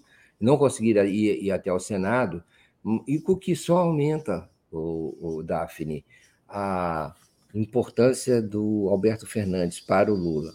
É, ele ficou o tempo todo lado a lado com o Alberto Fernandes, que é um concorrente, hoje é um, há uma certa desavença entre ele, presidente da República, e a vice-presidente Cristina Kirchner. Não, é, tá, não se falam, uma série de problemas, e o Lula ficou é, junto o tempo todo do Alberto Fernandes.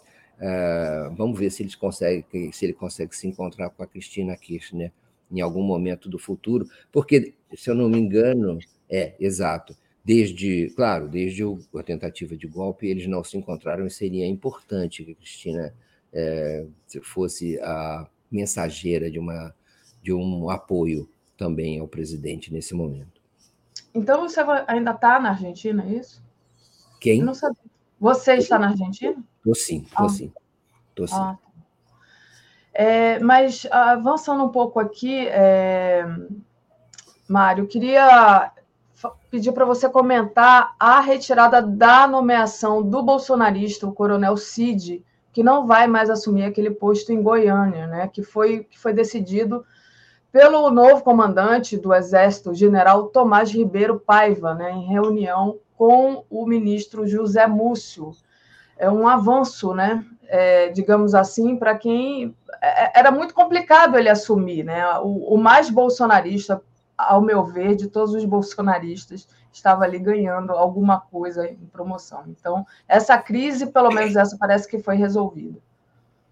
É, o, o, interessante a comentar daí também é, primeiro, que ele perde o caminho para o generalato, pelo menos o caminho que tinha sido traçado anteriormente. O coronel, tenente-coronel Cid perde esse caminho mais fácil, esse prêmio uhum. uh, ele perde. Talvez descubram uma outra um outra, uma outra forma. Segundo, ele não mais ameaça o Palácio do Planalto com sua nomeação, porque o batalhão de ações e comando sobre seu que estaria sob sua direção é, é um batalhão de operações especiais responsável pelo, pela área do Distrito Federal também. está sediado em Goiânia, mas ele também abrange o Distrito Federal. Muito perto. E né? operações especiais implicam, sabe, várias, várias práticas, várias ações, inclusive infiltração, é, é, sabe, sabotagem disfarçada dentro de. Olha só, o maior batalhão da área do Distrito Federal do Exército, é, nessa área, digamos assim, de sabotagem, ficar sob a responsabilidade de um é, membro do gabinete do ódio, o chefe do gabinete do ódio do, do Bolsonaro. Realmente é interessante que essa pessoa seja eliminada, um gesto político muito relevante, e aí as outras forças que se adaptem. O mais importante disso, não é, Daphne? É é, é, ter feito, né? É ter feito uma primeira vez. Agora que você fez uma primeira vez, você pode fazer, por que não? Mexe nas outras promoções também, por que não fazer uma seleção e despolitizar? Despolitizar o Exército. Não é desbolsonarizar só, é despolitizar, tirar a política do Exército. É deixar que sempre que, que, que os, os, mais profissionais sejam beneficiados. Seja esse o critério. Né? Os mais é profissionais. É, os mais profissionais ficam, os mais né? Há políticos, podem ter, mas na sua atuação, podem ter seu direito de voto, claro, tem. Tem sua opinião, direito de opinião é, privada, íntima. Agora, atuação política, é, não é? é? Bolsonarismo, isso tem que ser eliminado, tem que cortar o oxigênio dessa gente. Uma coisa que eu queria te falar, Daphne e amigos, é o seguinte: e o, prof... e o ministro Zé Múcio, ele vinha sendo considerado como um demissível, você lembra disso? Lembra. Ele era um sujeito que todo mundo pedia a cabeça. E, afinal, o, Zé, o ministro Zé Múcio acabou operando nesse trabalho aí, foi quem demitiu, na prática, o, o comandante da Força do Exército e vem tomando essas medidas. É interessante que o ministro Zé Múcio mereça ser reavaliada, ser reanalisada a situação dele. É, Ontem porque... ele deu uma entrevista na mídia é, corporativa, né, comercial, e ele pediu literalmente, ah, tem que ter um, um, crédito assim de confiança, né? Ele pediu como calma que eu estou resolvendo. É difícil, né? E, mas a gente está resolvendo. Eu estava assistindo a, a entrevista dele. A Annelise é, fez aqui uma crítica Annelise Doroteia. Tomás é o mais perigoso deles. O fato é, é, o Tomás, no final das contas, está agindo, né, Mário Vitor? Como é que você vê a figura do Tomás?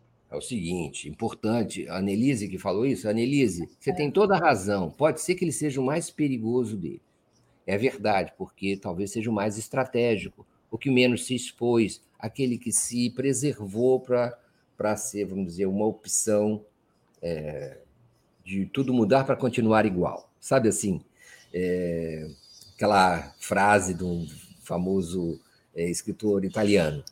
É, então, pode ser, tudo mudou, mas continua igual, o mesmo grupo está no poder. Pode ser que isso aconteça. Agora, tudo mudou também, Annelise. Mudou pelo seguinte, porque, é, bem ou mal, não se sabe, se, a gente não tem ideia de qual é a camiseta que o Tomás usa agora, nesse momento, por trás do, do da farda verde-oliva, é, se ele não tem uma camiseta do, por, por, debaixo, se não é bolsonarista ali, a questão é, é que ele tem que se ele teve que aceitar e promover será político e, prometer será político ele teve que é, vir a público e dizer que ele não vai é, fazer de, do jeito que o Bolsonaro queria.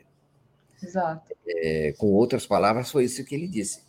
Isso significa correlação de forças. Eles perderam. Eles, eles estão obrigados agora a publicamente defender é, uma, uma, uma atitude é, de fidelidade e, e respeito à chefia, ao presidente da República.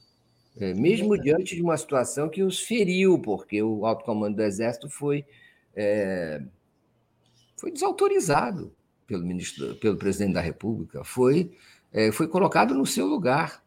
E, e para se manter no seu posto, o, o novo chefe da força teve que fazer promessas de, de profissionalização. Então, quem venceu essa história? É, ou você pode dizer assim, quem venceu mais? Quem venceu mais foi o presidente da República que reafirmou sua autoridade logo no início do seu mandato diante de uma ameaça golpista contra uma força armada que não teve as condições de se colocar na rua. É, não teve as condições e não, afinal de contas, teve que revelar seu blefe de que não tinha tantos trunfos na mão assim. Então, quem venceu?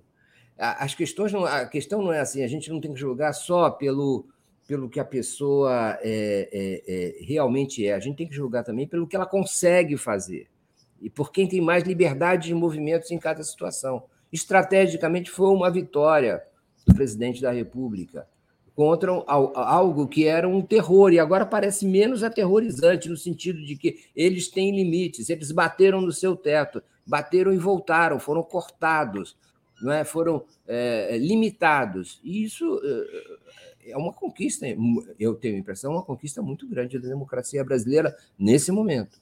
Sim. E deixa eu agradecer ao Marcos Vinícius Borges Mota, que nos apoia aqui. Obrigada, Marcos. E a Maria Marta pergunta, né? É, não, pergunta não, ela afirma: não podemos confiar neles, parece que faz parte da formação. E aí tem que se ver, né? É, qual é essa correlação de forças, até para avançar nessa questão da formação, nessa questão de é, tentar melhorar essas forças armadas é, para que elas no futuro não sejam tão golpistas é, quanto tem sido através dos anos da história do Brasil. Mas isso é alguma coisa ali, eu imagino, né, Mário, que seja lenta e gradual, porque é, agora a gente está ganhando essa, essa correlação de forças. Então, o, qual é a velocidade que isso pode avançar, né? É, essas mudanças que terão que ser feitas aí, eu imagino. É uma coisa que fica essa pergunta, né? Como que a gente vai avançar nessa, nessa questão de, de tentar é, tirar da política é, os, os, militares. Mas. Diga. Uma das coisas que podia ser feita é proibir nota de apoio ao, ao golpe de 64 o golpe militar, da ditadura militar de 64, no dia 31 de março. Isso podia proibir. É, e é mesmo dentro do quartel, mesmo dentro de pronunciamento dentro do quartel, a começar por pronunciamento de comandante dentro do quartel em homenagem à ditadura de 64. Isso podia proibir. Seria talvez mais importante até do que retirar algumas coisas, mais, mais didático e pedagógico até do que do que é, é, mudar alguns comandantes e mesmo que mudar o currículo das escolas militares, né? Porque muitas vezes o, mais importante é o que eles fazem hoje de público, né? A, a foto que você mostrou aí também é uma foto de apoio ao Lula é, na CELAC contra esses militares brasileiros, contra esses generais, aí contra esse alto comando do Exército, chefes das outras forças. É tudo isso junto também, porque é contra esse que, esses que o Bolsonaro, que o Lula, é, no sábado passado, se, se insurgiu e impôs a sua, a, sua, a sua autoridade. Né? E aí vem todo esse poder político, esse apoio político é, de, é, dos países da, da, América Latina e do Caribe, colocando o Lula no centro. Porque o último evento foi esse, é contra esse que eles estão eles estão reagindo aí, esse, esse pessoal está todo acompanha aqui, são páginas e mais páginas aqui na Argentina e nos outros países também, sobre o Brasil e sobre as, uh, sabem muito mais das minúcias da política brasileira do que nós sabemos da política, por exemplo, argentina. É verdade. E, Mário Vitor, para a gente eh, avançar um pouco mais, você havia dito para mim que você queria falar do judiciário, mídia corporativa e a disputa pela direita. Existe uma disputa aí, né? O que, que você traz para a gente a, respeito disso? Bom, eu só queria fazer uma especulação, pensar alto com vocês, com você, Daphne, sobre a seguinte situação. Está certo, o ministro Alexandre de Moraes tem tomado medidas corajosas para, eh, enfim, preservar a, autoridade e o respeito ao sistema eleitoral brasileiro e, por ele, a democracia, de maneira geral, aqui no Brasil. Tá certo, ele tem eh, trabalhado intensamente para punir pessoas que eh, fizeram atos inaceitáveis, criminosos, terroristas, vândalos dentro do Palácio do Planalto e da sede dos outros poderes ali em Brasília, tudo sob apoio do Exército eh, e, da, e das Forças Armadas. Tá certo, está muito bem. Mas há uma outra disputa por trás disso. É isso que eu queria dizer, não é? Há uma espécie de desmonte, é, pelo menos do presidente Bolsonaro, sendo ele o, o presidente, o líder de uma certa facção política e que disputa com a centro-direita, não é, a liderança, vamos dizer assim, do conservadorismo no Brasil ou de certa, ou de certa maneira, a, a, a, liderança do antipetismo no Brasil. Então, há uma, uma. E a mídia participa disso. Não é? é a mídia tem, vamos dizer, majoritariamente se aliado ao, ao presidente Lula e ao, ao petismo, à frente ampla contra o bolsonarismo. mas é, há uma espécie de disputa aí na centro-direita: quem vai ser o herdeiro, quem vai se beneficiar é, dessa, desse desmonte do Bolsonaro. E, e, aí é uma disputa, eu acho que a mídia participa, a mídia corporativa, a mídia de direita, de centro-direita, participa dessa disputa, tentando fazer com que esse espólio é, é, não caia nas mãos da extrema-direita, mas no meio de uma, nas mãos de uma espécie de centro-direita, que é ela própria, a mídia, a, a antiga terceira via, coisas desse tipo.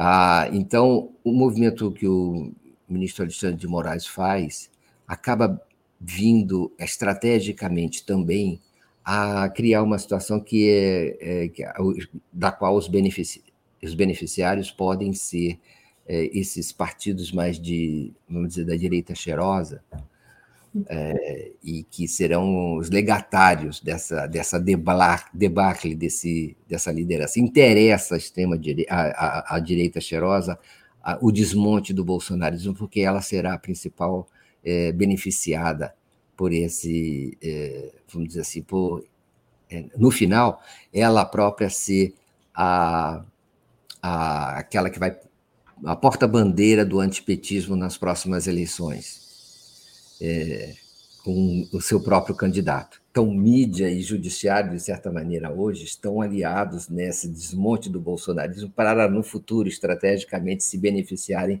da, da dessa espécie de herança que desses bolsonaros, desses órfãos do bolsonarismo, que vai continuar a existir nas próximas eleições, mas uh, talvez não com tanta força quanto essa hegemonização eleitoral que exerceram sobre, sobre o conservadorismo no Brasil nas últimas duas eleições. E a esperança agora é que a, a direita antipetista consiga, cheirosa antipetista, consiga se beneficiar disso. Então, há, um, há uma espécie de é, bastidor político que a gente precisa também levar isso em, em consideração ao analisar as ações do, ministro Alexandre de Moraes e a recepção delas é, pela mídia corporativa. Muito bom, Mário Vitor. Mário Vitor, a gente estourou nosso tempo aqui, mas para a gente finalizar rapidinho, queria que você comentasse a reação do mercado a tal suposta moeda comum, né, que a gente sabe que não é uma moeda tipo euro, é só uma seria uma moeda para transação comercial ali, troca entre é, Brasil e Argentina. Como é que você viu essa reação do mercado? Me parece que foi uma relação tranquila. Você viu, a bolsa subiu, a, o, a, o, o Ibovespa, o índice da Bolsa de Valores de São Paulo, subiu 1,16, o dólar caiu.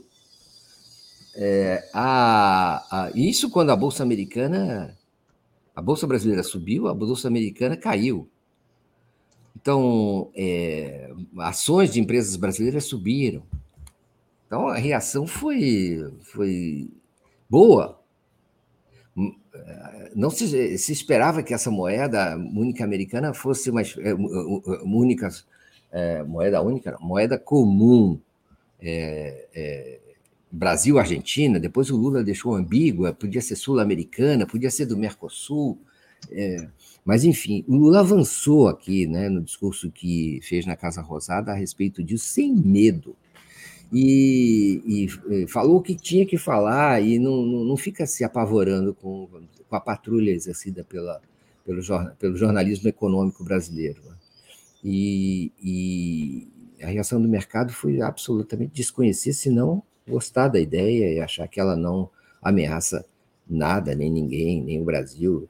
O Ministério da Fazenda correu para fazer esclarecimentos, né? E acho que também isso contribuiu para que não houvesse nenhum alarme. A situação na área da economia continua. É, eu tenho a impressão que o sinal principal é um sinal de estabilidade. Muito bom, Mário Vitor. Queria te agradecer demais a presença aqui hoje mais uma vez e te desejar um bom resto de semana e bom trabalho. Muito obrigado a você. Um beijo para você e para os amigos todos. Tchau, tchau. Valeu. Deixa eu trazer aqui só a mensagem do Ricardo Marinho. É por isso que o Lula tem que se reeleger, senão estamos ferrados. A Haddad é muito fraco para uma disputa eleitoral, não tem força política nem carisma, segundo o nosso internauta aqui, Ricardo Marinho. Vou trazer meu amigo Eduardo Guimarães para a tela. Bom dia, Eduardo. Tudo bem? Bom dia, Daphne. Opa, ele abriu o microfone. É que eu esqueci de colocar o, o, a lapela, mas está me ouvindo bem? Estou perfeitamente. Eu acho que o pessoal está te ouvindo bem. Está tudo bem. Está ah, tranquilo. O microfone ambiental é que eu não quero fechar a janela por causa do calor. E aí, Daphne, ah. como é que vai a audiência 247? Bom dia. Bom como dia. É tá Não, maravilha, né? Acho que a gente é, fica feliz né, quando o Brasil volta a ser o Brasil, como disse aqui. Acho que foi o Beto Silva, está te dando bom dia, acho que foi ele que falou mais cedo, o Brasil voltando a ser Brasil, falando em relação a, enfim, essa, essa presença do, do Lula lá no exterior, na Argentina, na, na CELAC também é muito gratificante, né? A gente ver o Brasil voltando a ser Brasil. Mas queria começar com você, Edu, falando, queria que você falasse do seu artigo, que está lá na home do 247, que se intitula STF prenderá Bolsonaro por obstruir a justiça. Então, a gente está vendo aí o cerco, né? É, apertando em, na volta, em volta do Bolsonaro. Inclusive, hoje tem notícia que o médico dele disse que quando ele voltar para o Brasil, ele vai ter que fazer uma cirurgia. Mas não passo para você, Edu, falar um pouco do seu artigo. Não, não vai rolar. Uh, primeiramente, eu, eu preciso explicar porque eu li esse artigo ontem no 247 e uh, eu, eu, os comentários do, do artigo, né? E o que acontece, Daphne, é o seguinte: é, às vezes a gente parte do princípio que todo mundo conhece o processo penal, né? Mas não é bem assim, né? Então, algumas pessoas escreveram lá: Poxa, mas o Bolsonaro cometeu um monte de crimes e vai ser e vai para a cadeia por obstrução da justiça. É que obstrução da justiça não só pode existir quando você comete um crime que, que pode te levar à cadeia. Então, evidentemente, o Bolsonaro não será condenado, não será preso por obstrução da justiça especificamente é que quando você está sendo processado criminalmente, seja por genocídio, como esse dos Yanomamis, que já colocou o Bolsonaro, duvido que o Tribunal Penal Internacional não vai punir o Bolsonaro por esse caso dos Yanomamis, tá? Mas uh, ele é, uh, ele obstrui quando você está respondendo a um processo e você tenta atrapalhar esse processo, aí você é preso preventivamente para não atrapalhar o processo. Você é preso preventivamente por obstrução da justiça. Então, não é esse o crime, é o conjunto da obra, né? Mas uh, hoje está difícil saber qual dos crimes que o Bolsonaro, uh, que vai levar o Bolsonaro primeiro para a cadeia. Então, você tem a questão do genocídio, que é um processo que eu acho que vai ser um pouco mais longo, uh, porque vai ter que mostrar direitinho, porque, uh, na verdade, eh, ele tem o caso, uh, um caso que tem provas, não é? que obriga o STF a prender o, o Bolsonaro, a condenar o Bolsonaro de um jeito ou de outro. E também há a questão da obstrução da justiça, que ele já fez, já cometeu e está provado que ele que ele está obstruindo a justiça. Então, o STF, é, se não prender o Bolsonaro é, pelo que ele está fazendo para impedir o curso da lei, porque punição ao Bolsonaro só depois termina o processo. Tá? Acabaram com a prisão de, em segunda instância no Brasil, que eu acho correto. Né? Eu acho que prisão em segunda instância não tem sentido. Então, o Bolsonaro em tese, ele poderia ir até o fim de, do primeiro processo, por exemplo, moveram 30 processos contra o Lula, mas ele foi preso pelo caso do triplex, que é o que resultou na primeira condenação. Então, o, o caso do Bolsonaro, é, se ele ficasse quietinho no canto dele, ele só seria preso daqui a alguns anos. Acontece que ele já obstruiu a justiça e essa é a, é a única causa né, ou flagrante de um crime muito grave e tal, mas é a principal causa que leva alguém para a cadeia antes de terminar o processo. Então, vamos lá. Ele, uh, usou dinheiro do cartão corporativo para pagar motociata, uma, uma das, das coisas.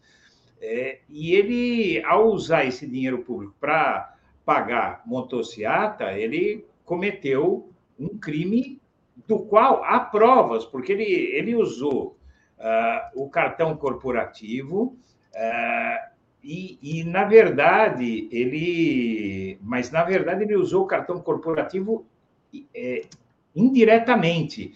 Ele, o Bolsonaro, ele é, cometeu o crime de pagar a fatura do cartão, é, pagar com o cartão corporativo a fatura do cartão é, de uma laranja, de uma amiga da mulher dele, que pagou as motocicletas. Então, ele, ele ah, na cabeça dele, é, ele poderia pagar, pedir para alguém pagar as despesas ilegais para promoção própria com cartão corporativo, e aí ele usa o dinheiro público do, do governo para pagar esse cartão da amiga da mulher dele. Quer dizer, ele tentou essa triangulação que não funciona.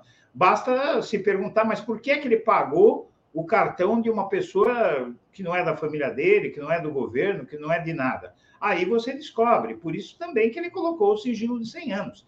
Claramente outra tentativa de obstruir a justiça e a obstrução da justiça principal que ele cometeu foi para os Estados Unidos no dia 30, tendo mentido no Diário Oficial da União, dizendo que, que iria viajar no dia primeiro. Só que se ele fosse no dia primeiro, talvez ele não embarcasse.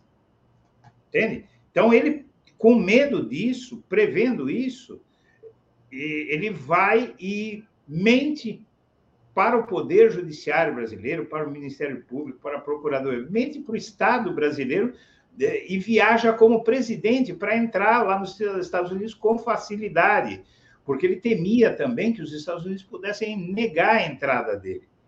Então, uh, o STF sabe disso, qualquer advogado, se tiver algum advogado aí na, na audiência, pode dizer é, que o crime está cometido, o, o, a, a razão para ele ser preso preventivamente já existe, e existe de diversas formas.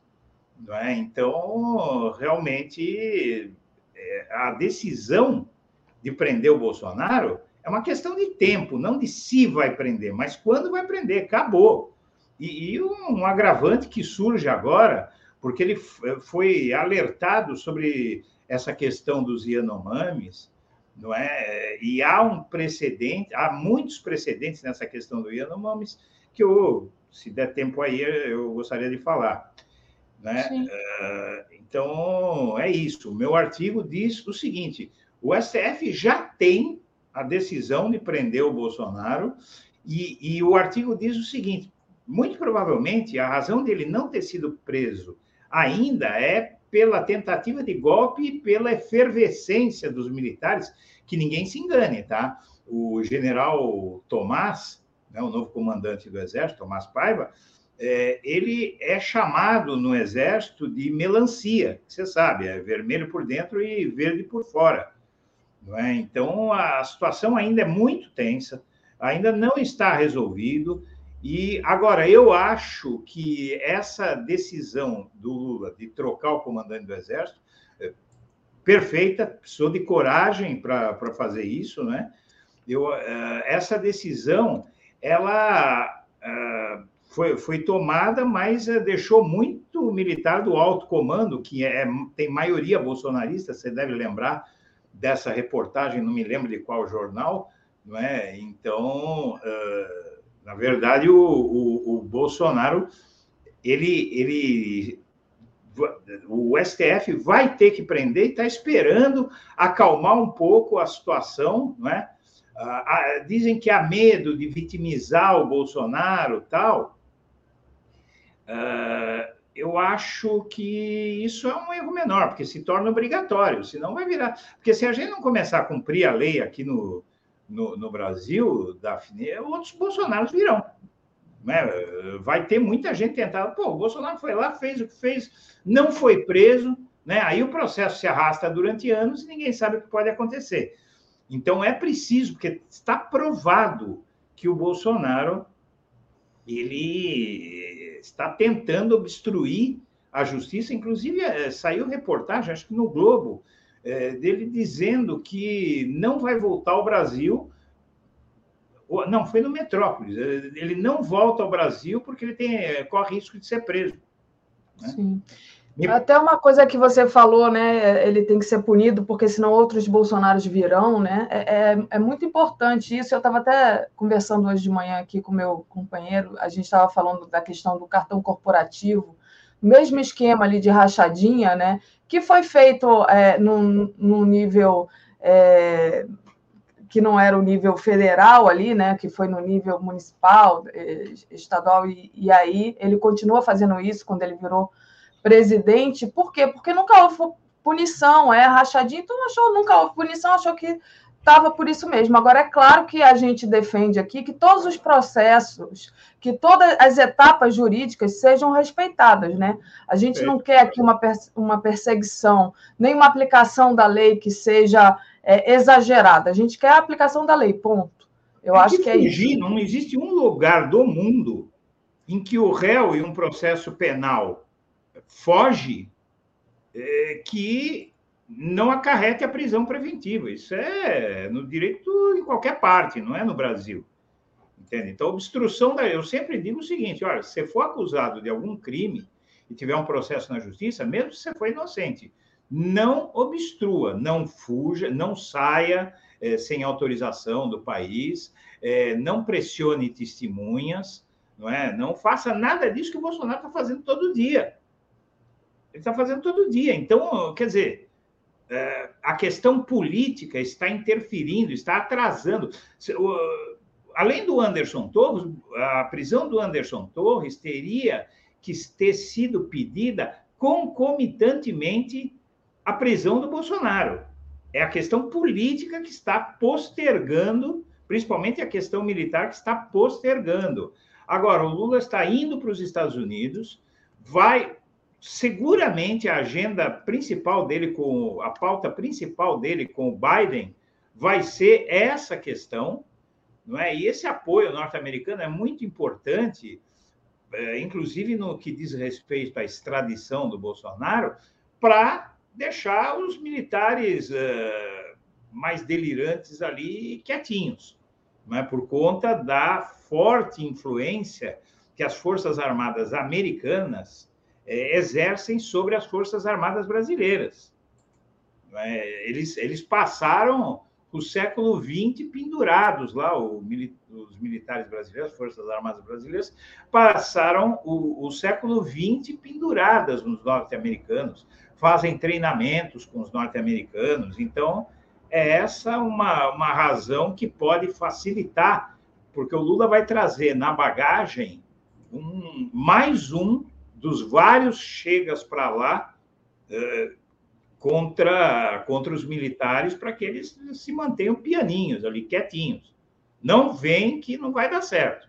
Já foi avisado. E eu acho que depois dessa viagem do Lula vai facilitar a, o pedido de extradição do Bolsonaro, que vai ser tratado, evidentemente, mesmo que a portas fechadas. É praticamente impossível que isso não seja tratado porque é uma questão uh, também que nos Estados Unidos está muito grave essa, essa questão do, do golpismo, né? É verdade. O, o, Edu, você chegou a falar sobre a questão dos Yanomamis, né? A gente tem notícia que o Bolsonaro foi alertado sobre a fome, sobre a situação terrível dos Yanomamis. Na verdade, a gente acredita que ele foi, inclusive, o facilitador, o causador ali, mas é, enfim, ele vai ser julgado por isso também. Mas é, queria que você falasse um pouco sobre esse. O Bolsonaro sabia, né? Na verdade. Então, a, além de ele ter sido alertado uh, pelo, por tribunais, inclusive internacionais, tal, até pela ONU, não é? é ele foi alertado do que estava acontecendo. Eu, eu, eu descobri uma coisa aí impressionante, uma coisa impressionante que e que é outro prego no caixão do Bolsonaro e outro motivo para a prisão preventiva dele. Uh, em 1992, Daphne, 1992, o Bolsonaro estava há um ano na, na Câmara dos Deputados. E ali ele falava da ameaça que eram os Yanomamis. É, então, está sendo considerado uma vingança do Bolsonaro contra um ódio a, a esses Yanomamis que já dura 30 anos. É monstruoso. É monstruoso. É, fica mais monstruosa a ação do Bolsonaro é, olhando o histórico dele, que ele passou as últimas décadas aí atacando os indígenas de forma geral, os direitos deles, dos povos originários, é, ao direito deles ao território que era deles, que nós invadimos.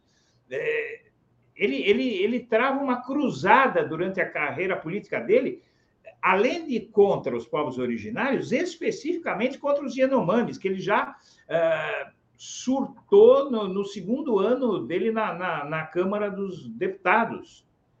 É? Então, a, o Bolsonaro vai ter uma condenação pelo Tribunal Penal Internacional, eu não tenho dúvida, porque o que, uh, as, os casos que são aceitos e geram condenações no Tribunal Penal Internacional são todos ligados a genocídio. E o genocídio estava acontecendo.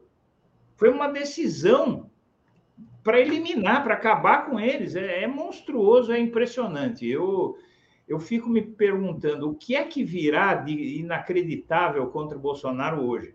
Porque é muita coisa, né? Agora, essa dos Yanomamis, mais do que no Brasil, no TPI. Né? É, é, é algo inacreditável ainda que exista bolsonaristas atacando os militares da Força Aérea por levarem comida para os Yanomamis, o, o Daphne. Que, quanto, que nível de maldade existe nessas pessoas? Como é que podem ser tão más? É isso que eu não entendo. É, eles são uns perversos e é um projeto, né? Isso é um projeto. É, é, isso, Edu. Agora, Edu, queria, ainda falando sobre as punições, né? Queria trazer para você, por exemplo, a notícia que aquele vândalo que destruiu o relógio de Dom João VI no Planalto, ele pode pegar até 30 anos de prisão, né? Um dos crimes que ele é, é investigado é tentativa de depor governo legitimamente construído essa, esse pessoal achou que é, ia chegar lá, ia quebrar o relógio e que estava tudo certo, porque, na verdade, esse cara ele é ligado ao agro é, e ele estava tá, sendo pago ali, né? Que ele não ia fazer isso só pela ideologia. Estava lá com a camiseta do Bolsonaro, mas a gente sabe que ele estava recebendo algum dinheiro ali para fazer aquilo. Então, é, como é que você vê essa, essas punições, essa investigação avançando? Olha, no dia 12 de dezembro, é, eu fiz um, uma reportagem no, no YouTube é, mostrando que ia faltar cadeia para os bolsonaristas. É, porque, ah, na verdade, ali já, já havia um prenúncio de que eles iam fazer alguma coisa muito séria. É, é claro que ninguém chegou a, a prever é, que seria tão sério que, que, eles iam fazer alguma coisa, eu sempre disse isso, estou dizendo isso há muito tempo. Agora, é, que, ele ia, que eles iam chegar ao ponto que chegaram, é, é isso surpreendeu um pouco, né? Uh, e, e, na verdade, não é só esse, vai ter muito bolsonarista que, que participou daquilo que acabou com a própria vida. Sim, tá? e eles não entenderam ainda o que está acontecendo, né? Tem uma reportagem aqui que é bem interessante.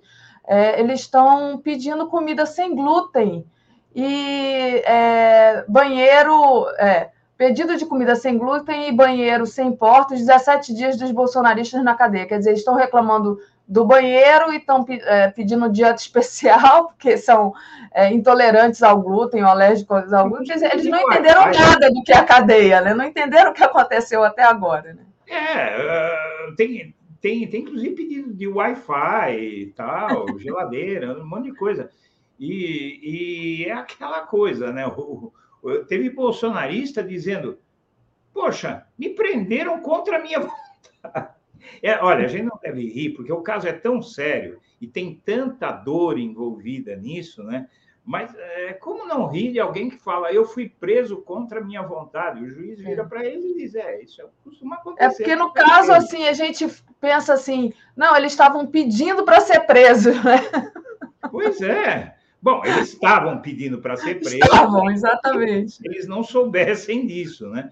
É, é muito, é muito grave. É, eu, eu, sinceramente, é, fico muito triste de o Brasil ter evoluído tanto é, desde a partir lá de 2013. Já o Brasil começou a evoluir, abriu as portas do armário para a extrema-direita sair.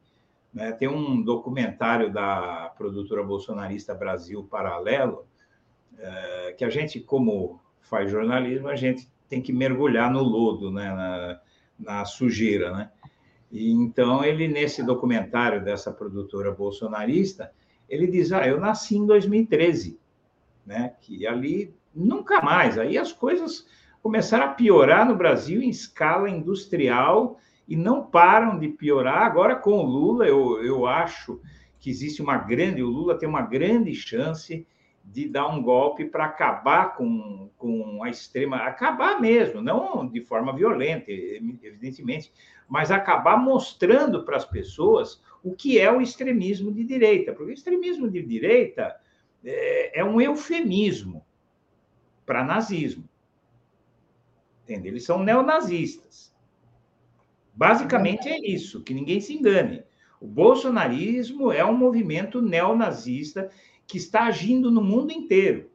E você veja que essa, essa, o ovo da serpente, que é o nazismo, que, que foi gestado esse ovo da serpente, é, o nazismo teria sido derrotado, foi derrotado, né? ele perdeu uma, uma grande batalha em 1945. Nós estamos falando de mais de 70 anos, mais de 70 anos, e não se consegue pôr fim a essa desgraça. Né? E, e o, o, bolsonarismo, se você quiser chamar as coisas pelo nome, a gente pode evitar, porque tem aquela lei de Goodwin, né? que o próprio Goodwin falou que a lei dele não vale é, para o Bolsonaro. A lei de Goodwin, é, para quem não sabe, é o seguinte: é uma teoria de um norte-americano, aí, um estudioso norte-americano, que ele diz o seguinte: é, quando uma pessoa está perdendo uma discussão, ela apela chamando o adversário de nazista. É, e o próprio Goodwin veio a público dizer: olha, para o Bolsonaro não vale isso. Quando chama ele de nazista, ele é nazista mesmo. É, tá? Então, uh, evita-se muito para evitar uh, a imprensa mais séria, tal, né, como a que a gente faz, que o 247 faz, evita chamar é, muito diretamente de nazista, chamar, de, chamar diretamente os nazistas de nazistas, para evitar justamente essa, essa questão que os setores mais intelectualizados tal, sabem que é um recurso extremo de retórica num debate. No caso do Bolsonaro, não. Tem que chamar pelo nome, é nazismo. É nazismo, só isso. Por isso é, é um horror, né? Verdade. E, Edu, é, queria agora, para a gente finalizar, que você falasse um pouco da, da posição do Bolsonaro em relação ao PL, né? Então, ele, digamos assim, que o pessoal do PL não deve estar muito satisfeito com o Bolsonaro. Sinceramente. Sinceramente, é, porque está acontecendo tanto a foto daquelas crianças Yanomamis é uma coisa que atinge o, até o coração mais duro, né? Mas a gente tem que uh, dar risada, porque o Bolsonaro, o que é que ele faz, meu Deus? Ele, ele usa o PL para uma tentativa, deve ter sido no, no âmbito daquela minuta, de pedir a anulação porque aquele pedido de anulação do PL seria, do segundo turno, seria uma das justificativas do Bolsonaro para usar aquela minuta golpista. Só que ele, que é, é, louco, mas não é bobo, não é? O que é que ele faz? Ele manda o PL fazer e fica distante. Ó, não tenho nada que ver com isso. E pula fora, e o PL agora fica no, no, no enrosco sozinho. Tanto que a maioria do partido do, Bolsonaro, o PL, é, quer apoiar o Lula. Os bolsonaristas raiz são 40% e os, e os, os deputados do PL raiz são uh, 40% na Câmara e os, os, origin... Uh, e os originais né, uh, do, do PL são 60%. E eles querem, até porque essa gente não sobrevive sem o seu governo. Eles estão em todos os governos uh, por uma série de, de coisas. Eles, uh, que eles estão lá para criar dificuldade para vender facilidade. E é esse o negócio deles. Né? É isso, né? E o Valdemar já disse que se arrependeu, né, Edu, de ter, enfim, confiado no Bolsonaro, né, de ter apresentado a, a tal da, da ação no TSE que acabou culminando naquela multa de 22,9 milhões aplicada ao PL. É muito Quantos dinheiro. ele já deixou pelo caminho? É Bebiano, é, é Joyce Hasselman, é, são, é Roberto Jefferson. Ele, ele vai usando e deixando no caminho. E o pior é que o pessoal que está do lado dele não fica incomodado com isso, né? Falar, escuta, mas ele tem a mania aí de, de jogar fora quem, quem o apoia, né? E e aí, realmente, por exemplo, o Silveira, ele deu a graça para o Silveira, porque o Silveira tem todo um, um, contingente de parlamentares em volta dele. Parlamentares, se não, ele teria sido jogado fora do mesmo jeito. Quer dizer, o Bolsonaro usa, joga fora e o pessoal que está do lado dele não acorda. Muito menos, eu já nem tenho mais esperança em ver o gado, o bolsonarista raiz, acordar. Isso né? não vai acordar mesmo, porque, uh, inclusive, há explicações é, é, psiquiátricas e psicológicas sobre isso. É, esse povo ele está mergulhado num processo chamado dissonância cognitiva. Isso já foi é, teorizado não é, pela, pela medicina mental, é, desse, desse problema, dessa psicose, que é uma incapacidade de a pessoa conviver com a realidade quando a realidade afeta os seus valores mais intrínsecos.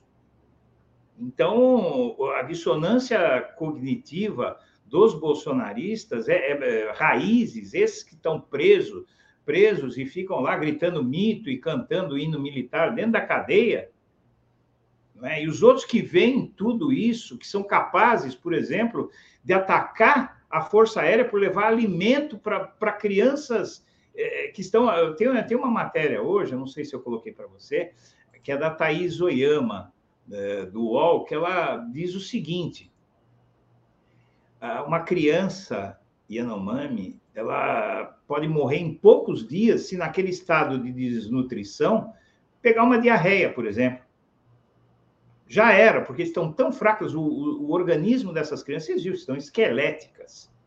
Né? Parece aquelas cenas dolorosas que a gente vê na África, na, na, no continente africano, nos países mais pobres. Né?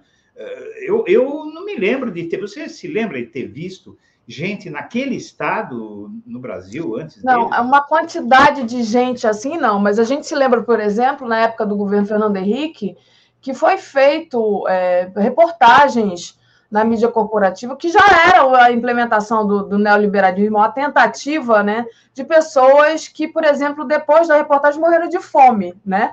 É, Mas assim, é aquela quantidade de gente ali cadavérica, eu só me lembro realmente quando aparecia notícias de países africanos, infelizmente, também. É, é uma, é uma coisa aqui que uh, você sabe que as surpresas são cada vez maiores e ainda tem muita coisa para aparecer. O que mais tem nesse poço sem fundo, meu Deus? O que mais tem nesse poço sem fundo? Eh, até onde ele foi? Porque não se sabe ainda até onde o Bolsonaro foi, nos seus delírios, na, na sua maldade, na sua estupidez. Né? É uma tristeza. É muito triste mesmo, Edu. Eu vou até é, colocar aqui, eu não sei, é Cal Gomes, eu acho que é o, a pessoa que desenhou isso, é Cal Gomes. Uma, uma imagem que eu acho assim que é bem interessante, né? Então tá lá o garimpeiro com a camisa do Bolsonaro, a cruz na, no braço e a criança ali, a Nomami, sendo é, na, naquele Jogando material. água com a criança, é, a água da a criança água do, junto com a água do banho, né? É, é muito é muito triste, né? As imagens que a gente viu, Edu. Enfim. A gente que é pai, que é avô, né? É. Muito triste. Eu acho que essas imagens chocaram o mundo inteiro, né? Chocaram Sim. o mundo inteiro, porque essas imagens estão correndo aí. É mais alguma coisa né, que, como você começou falando hoje aqui, que vai colaborar pela punição do, do Bolsonaro, pela, pela imagem é, perante a opinião pública e a possível punição do Bolsonaro e o fortalecimento do Lula também, né, gente? Porque ontem, quando o Lula estava lá é, discursando, ele falou que inacreditável, por exemplo, como o Bolsonaro pediu para sair do CELAC. Quer dizer, tudo que o Bolsonaro fez ali é inacreditável. Parece que a gente acordou de um pesadelo, né? Sabe o que é pior? O entorno dele o filho, o Mourão já falaram, não porque nós demos não sei quanto para os indígenas, não sei quanto, nós fizemos tudo pelos indígenas. Como é que eles fazem tudo e a gente vê aquela cena? Se eles tivessem feito alguma coisa, aquelas cenas que a gente viu, essas imagens que nós estamos vendo, não existiriam. Eduardo Bolsonaro. Eu, eu vi na, na, na hora do Brasil, lá no rádio, dirigindo, o, o filho do Bolsonaro diz que, imagina, fizemos tudo, é, um milhão de não sei o quê, um milhão de não sei o quê lá. Se eles fizeram tudo, como é que as, aquelas imagens existem? Ou são inventadas, feitas em estúdio, como ou por animação gráfica? É. O, o, o Júlio Razek pergunta se pode enviar desenho para mim. Claro que pode, é um, vai ser um prazer receber os seus desenhos e compartilhar aqui. Você pode mandar para o contato, contato, não, o contato é o geral, né? O contato arroba brasil247.com.br é, é, você manda para o 247. Para mim, pessoalmente, é o dafne arroba brasil247.com.br. Aproveito, Edu, e peço aqui o apoio para o novo documentário da TV 247 sobre a, as lojas americanas, o rombo das lojas americanas, né? Então, apoie o novo documentário da TV 247 em catarse.me barra lojas americanas. É, a Tereza deve estar entrando, Edu, rapidinho. Acabei de mandar um zap para ela, que eu estava até preocupada que ela tá meio, estava meio adoentada ontem, e aí eu hum. perguntei se ela melhorou. Ela deve estar entrando daqui Já a respondeu. pouquinho. Já respondeu. E, e aí é, a gente estava falando sobre essa situação, né? Do, dos Yanomamis, enfim, de como isso também é, vai, vai fortalecer a imagem do Lula. E aí eu toquei é, nessa questão da. Já estudos, viu? Já há estudos, já há estudos estatísticos é, mostrando que o, o Lula a, se fortaleceu, inclusive no Congresso, isso caiu, caiu do céu, não, né? Não se dá para dizer que uma desgraça dessa é, é, tem algo de bom. Mas, pelo menos, essa desgraça vai ajudar o Lula ter meios para eliminá-la, uh, não é? E ganhar força diante de um Congresso majori... quase que totalmente controlado pela direita e pela extrema direita. Então, o, o, Lula com a burrice dos Bolsonaro. Hoje tem matéria sobre isso. eu, eu até vou procurar, eu te mando aí, se quiser depois falar no ar, mas tem matéria sobre isso, falando sobre o fortalecimento político do Lula após os atos de 8 de janeiro. Sim. Oh, foi, é... foi, a foto que eu mostrei aqui é, pro, quando o Mário Vitor entrou, que é o Lula ali no centro da CELAC. Também é o apoio né, e um repúdio contra o que foi feito no Brasil no dia sim, 8. Né? Sim, é, com certeza, porque uh, o mundo está chocado mas agora essa, porque essa questão indígena, dos povos originários aí, internacionalmente, principalmente países europeus, países mais desenvolvidos, tal, é, é uma questão que tem sido, você vê que Davos está tá, tá discutindo furiosamente questão ambiental, questão dos povos originários, e nós estamos falando de banqueiros internacionais, né? Você imagina a academia, né? Do resto do mundo, aí, outros setores, aí, sindicatos tal. Então, realmente, o, o, caso do, do caso Bolsonaro, olha, eu, eu vou te falar, eu conheci vários Bolsonaros na minha vida e todos terminam do mesmo jeito. Eu digo para você. Eu, inclusive, fui sócio de um, que teve um fim terrível devido à maldade, devido a comprar brigas com todo mundo e cometer atos assim. Quem faz essas coisas termina mal na vida, sabe? Termina muito mal e o Bolsonaro é o seu. Uh, é, tem uma moça que diz, né, que o dinheiro era enfiado nos garimpeiros, né?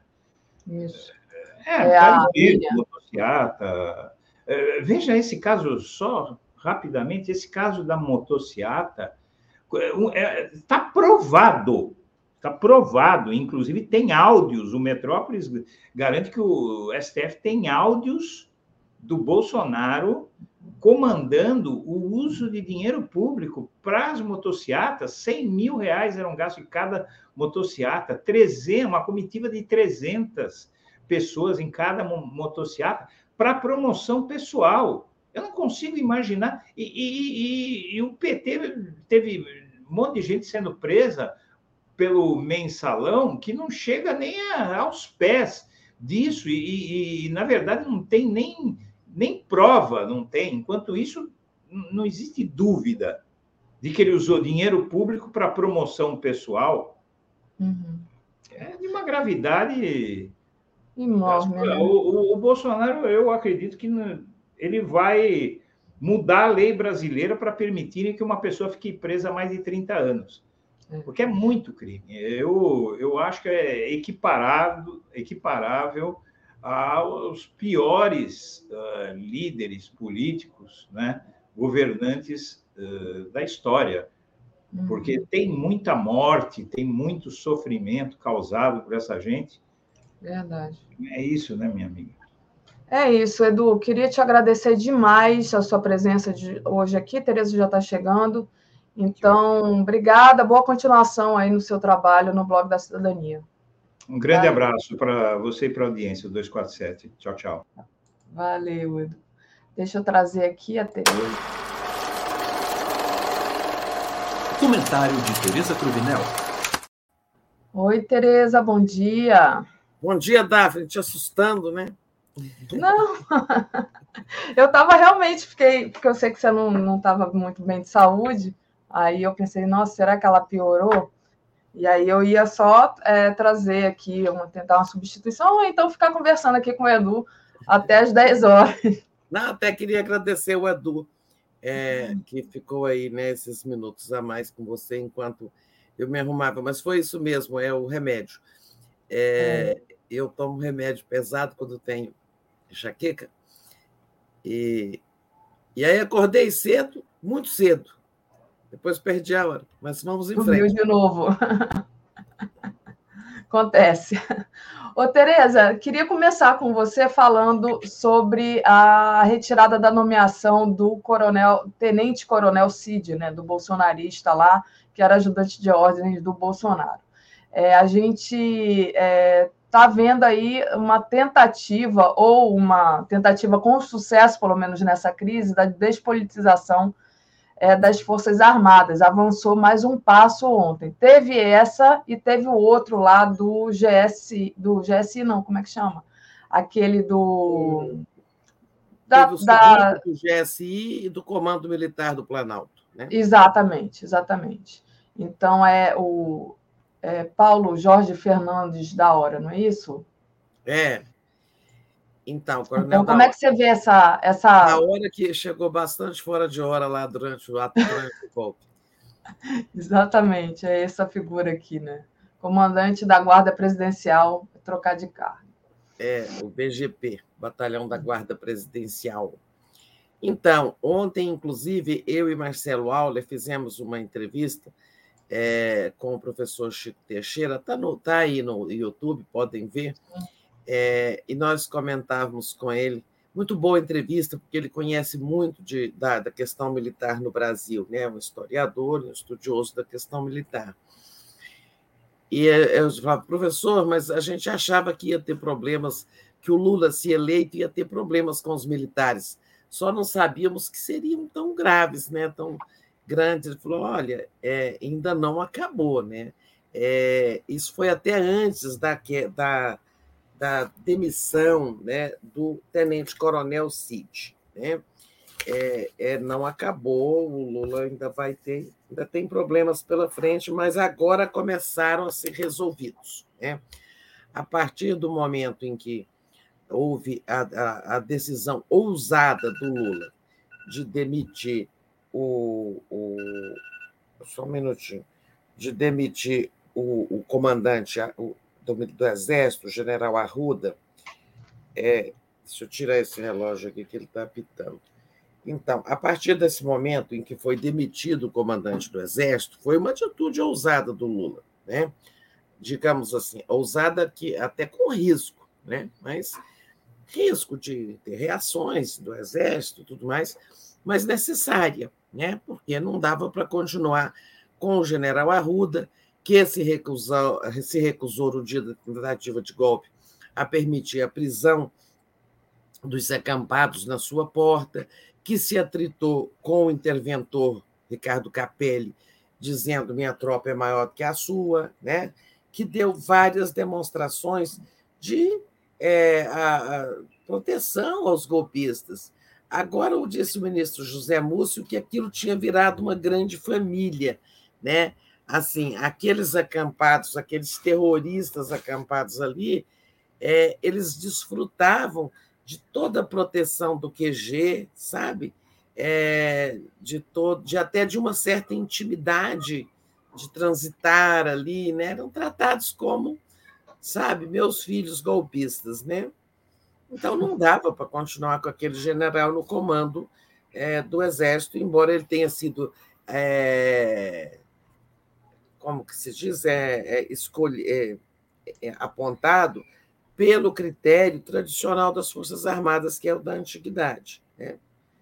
Uma vez trocado, uma vez substituído, e entrou o general Tomás, que está indo muito bem que estreou muito bem. Olha só, o general Tomás Nunes, que é legalista, fez aquele discurso é, muito impressionante, dizendo né, que o militar tem que. Tomás Ribeiro Paiva, tá, Tereza? Só corrigindo é, o nome dele. Nunes não, Paiva, né? É, obrigada.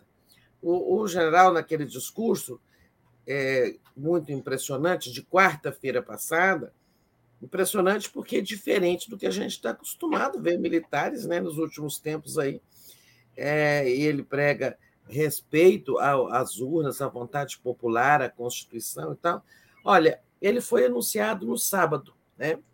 Na segunda-feira, ele foi lá na, no quartel, ele tomou posse e teve lá no, no comando, no quartel-general, ali onde estavam antes os acampados. Se reuniu lá com o comando e tudo. E ontem é, começou a operação dele de sabe, limpar a área, né? Primeira coisa, o Coronel Cid, né? O Coronel Cid, Tenente Coronel Cid, é aquele ajudante de ordens do Bolsonaro que, como explicava o professor Chico Teixeira ontem, está há quatro anos cedido a, a, a, um posto civil, o gabinete da presidência, quando a regra do Exército só permite que isso aconteça por dois anos. Né?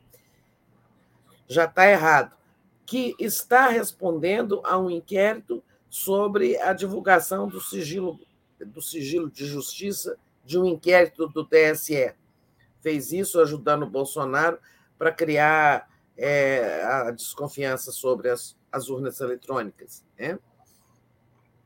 Que agora vai responder sobre essa investigação é, que em função da quebra do sigilo dele no primeiro inquérito, acabou se chegando às revelações, aquelas que nós já comentamos, foram divulgadas pelo portal Metrópolis, é, da, sobre a, a, atuação dele como homem é, caixa né, é, de confiança, pagador de contas do Bolsonaro, é, sacador de dinheiro no, é, vivo no, no, no cartão corporativo. Né? Esse sujeito que estava indicado desde muitos meses atrás, desde fevereiro do ano passado, para o comando do BAC, Batalhão de Ações de Comando, que fica aqui em Goiânia, que é uma força de terra importantíssima do Exército, tipo houve alguma coisa, manda o BAC. Né? Tem alguma intervenção, alguma ação da, de, de garantia da lei e da ordem, qualquer situação que precise de um comando, de uma intervenção, é o BAC, esse batalhão importante que fica aqui perto de Brasília. É, já não fica perto de Brasília à toa, né? fica aqui perto, é, é em Goiânia, mas você sabe que é um deslocamento rápido. Né? Um batalhão grande, poderoso, importante, estratégico. Então não podia. Ele chamou, ele reuniu o alto comando e chamou o, o tenente-coronel Cid, teria teria convencido numa conversa a, a, assim, uma conversa pacífica, é, ainda conciliadora. Olha, você não pode ir, você não pode assumir esse comando, você está respondendo isso, vai ficar mal para você, mal para o exército, etc, etc. Teria convencido, sem maiores traumas, né, é, o sujeito a desistir.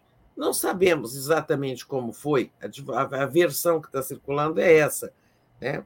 Ou, ou, se ele disse simplesmente você não vai. Né? Mas, seja como for, o fato é que ele resolveu esse problema e também resolveu o problema é, do coronel da hora, que era o comandante do BGP, que no dia do golpe né, é, não, não, não compareceu para cumprir sua tarefa e sobre quem pesam grandes suspeitas também de ter protegido alguns golpistas, etc. E esse aí foi como foi promovido, caiu para cima, né? É, deixou o comando do BGP, Batalhão da Guarda Presidencial, e tornou-se ali, assumiu um outro posto no âmbito do Comando Militar do Planalto. Né? O único caso ainda não resolvido agora é o, exatamente o do comandante militar do Planalto, cujo nome é. Vamos ver o nome do comandante. O do Comando Militar do Planalto é o general Dutra. Né? Este é, está é, também, eu acho que ele ainda vai ser substituído, porque é o comando que das forças do Exército no Distrito Federal. Né? Comandante, é uma região grande. Além do Distrito Federal, comandante militar do Planalto, o Planalto Central, então aqui pega também uma região do entorno e tal. É, esse aí vai, não foi trocado ainda, mas acho que o será na devida hora. Né? É, esse aqui também pesam, não, não há evidências assim tão gritantes como havia, é, contra o tenente-coronel Cid e contra o coronel Fernandes Zora. Né? Então, esse, é, parece que o assunto está se encaminhando bem. Né? O general é, Tomás demonstrou que realmente, é, digamos, está levando ao pé da letra o seu discurso e o seu compromisso ali com o ministro é, José Múcio, né? De enquadrar as Forças Armadas dentro do seu papel constitucional. As Forças Armadas, no caso dele, o Exército, né, é, no seu papel constitucional e tudo mais. Agora, falta muita coisa.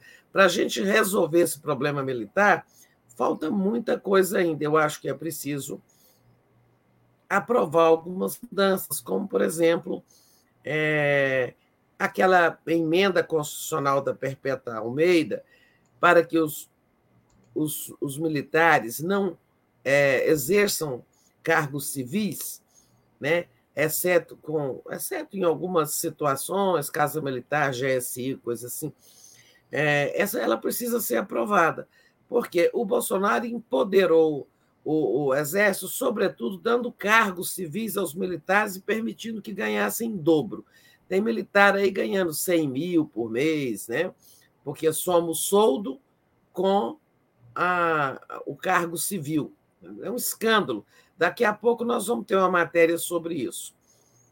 E com, assim ele, ele aliciou bastante o Exército.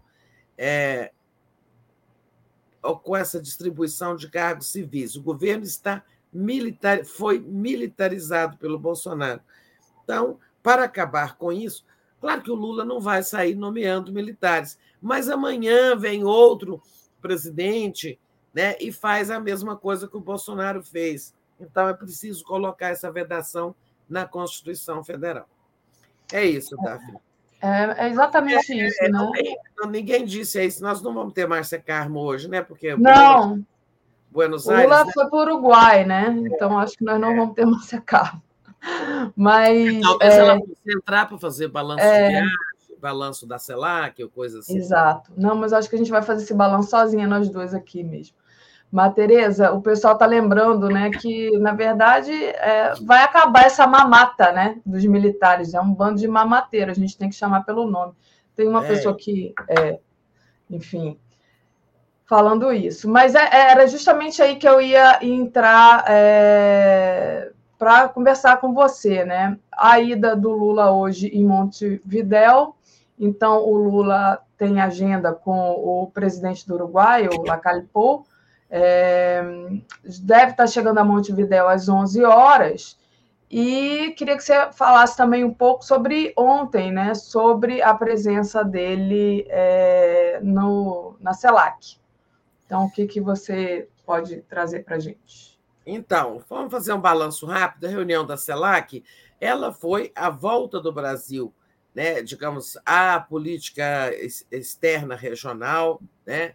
é, regional aí os países da América Latina e Caribe, a CELAC é uma comunidade que o Lula ajudou a criar e da qual ele falou, ele disse ontem tem muito orgulho, inclusive porque inclui Cuba, né?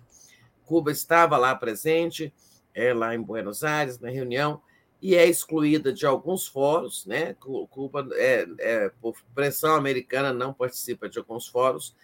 É, o Lula é, digamos, foi personagem né, mais festejado desse encontro. Ele aparece aí, tem uma outra foto em que ele aparece no centro da fotografia.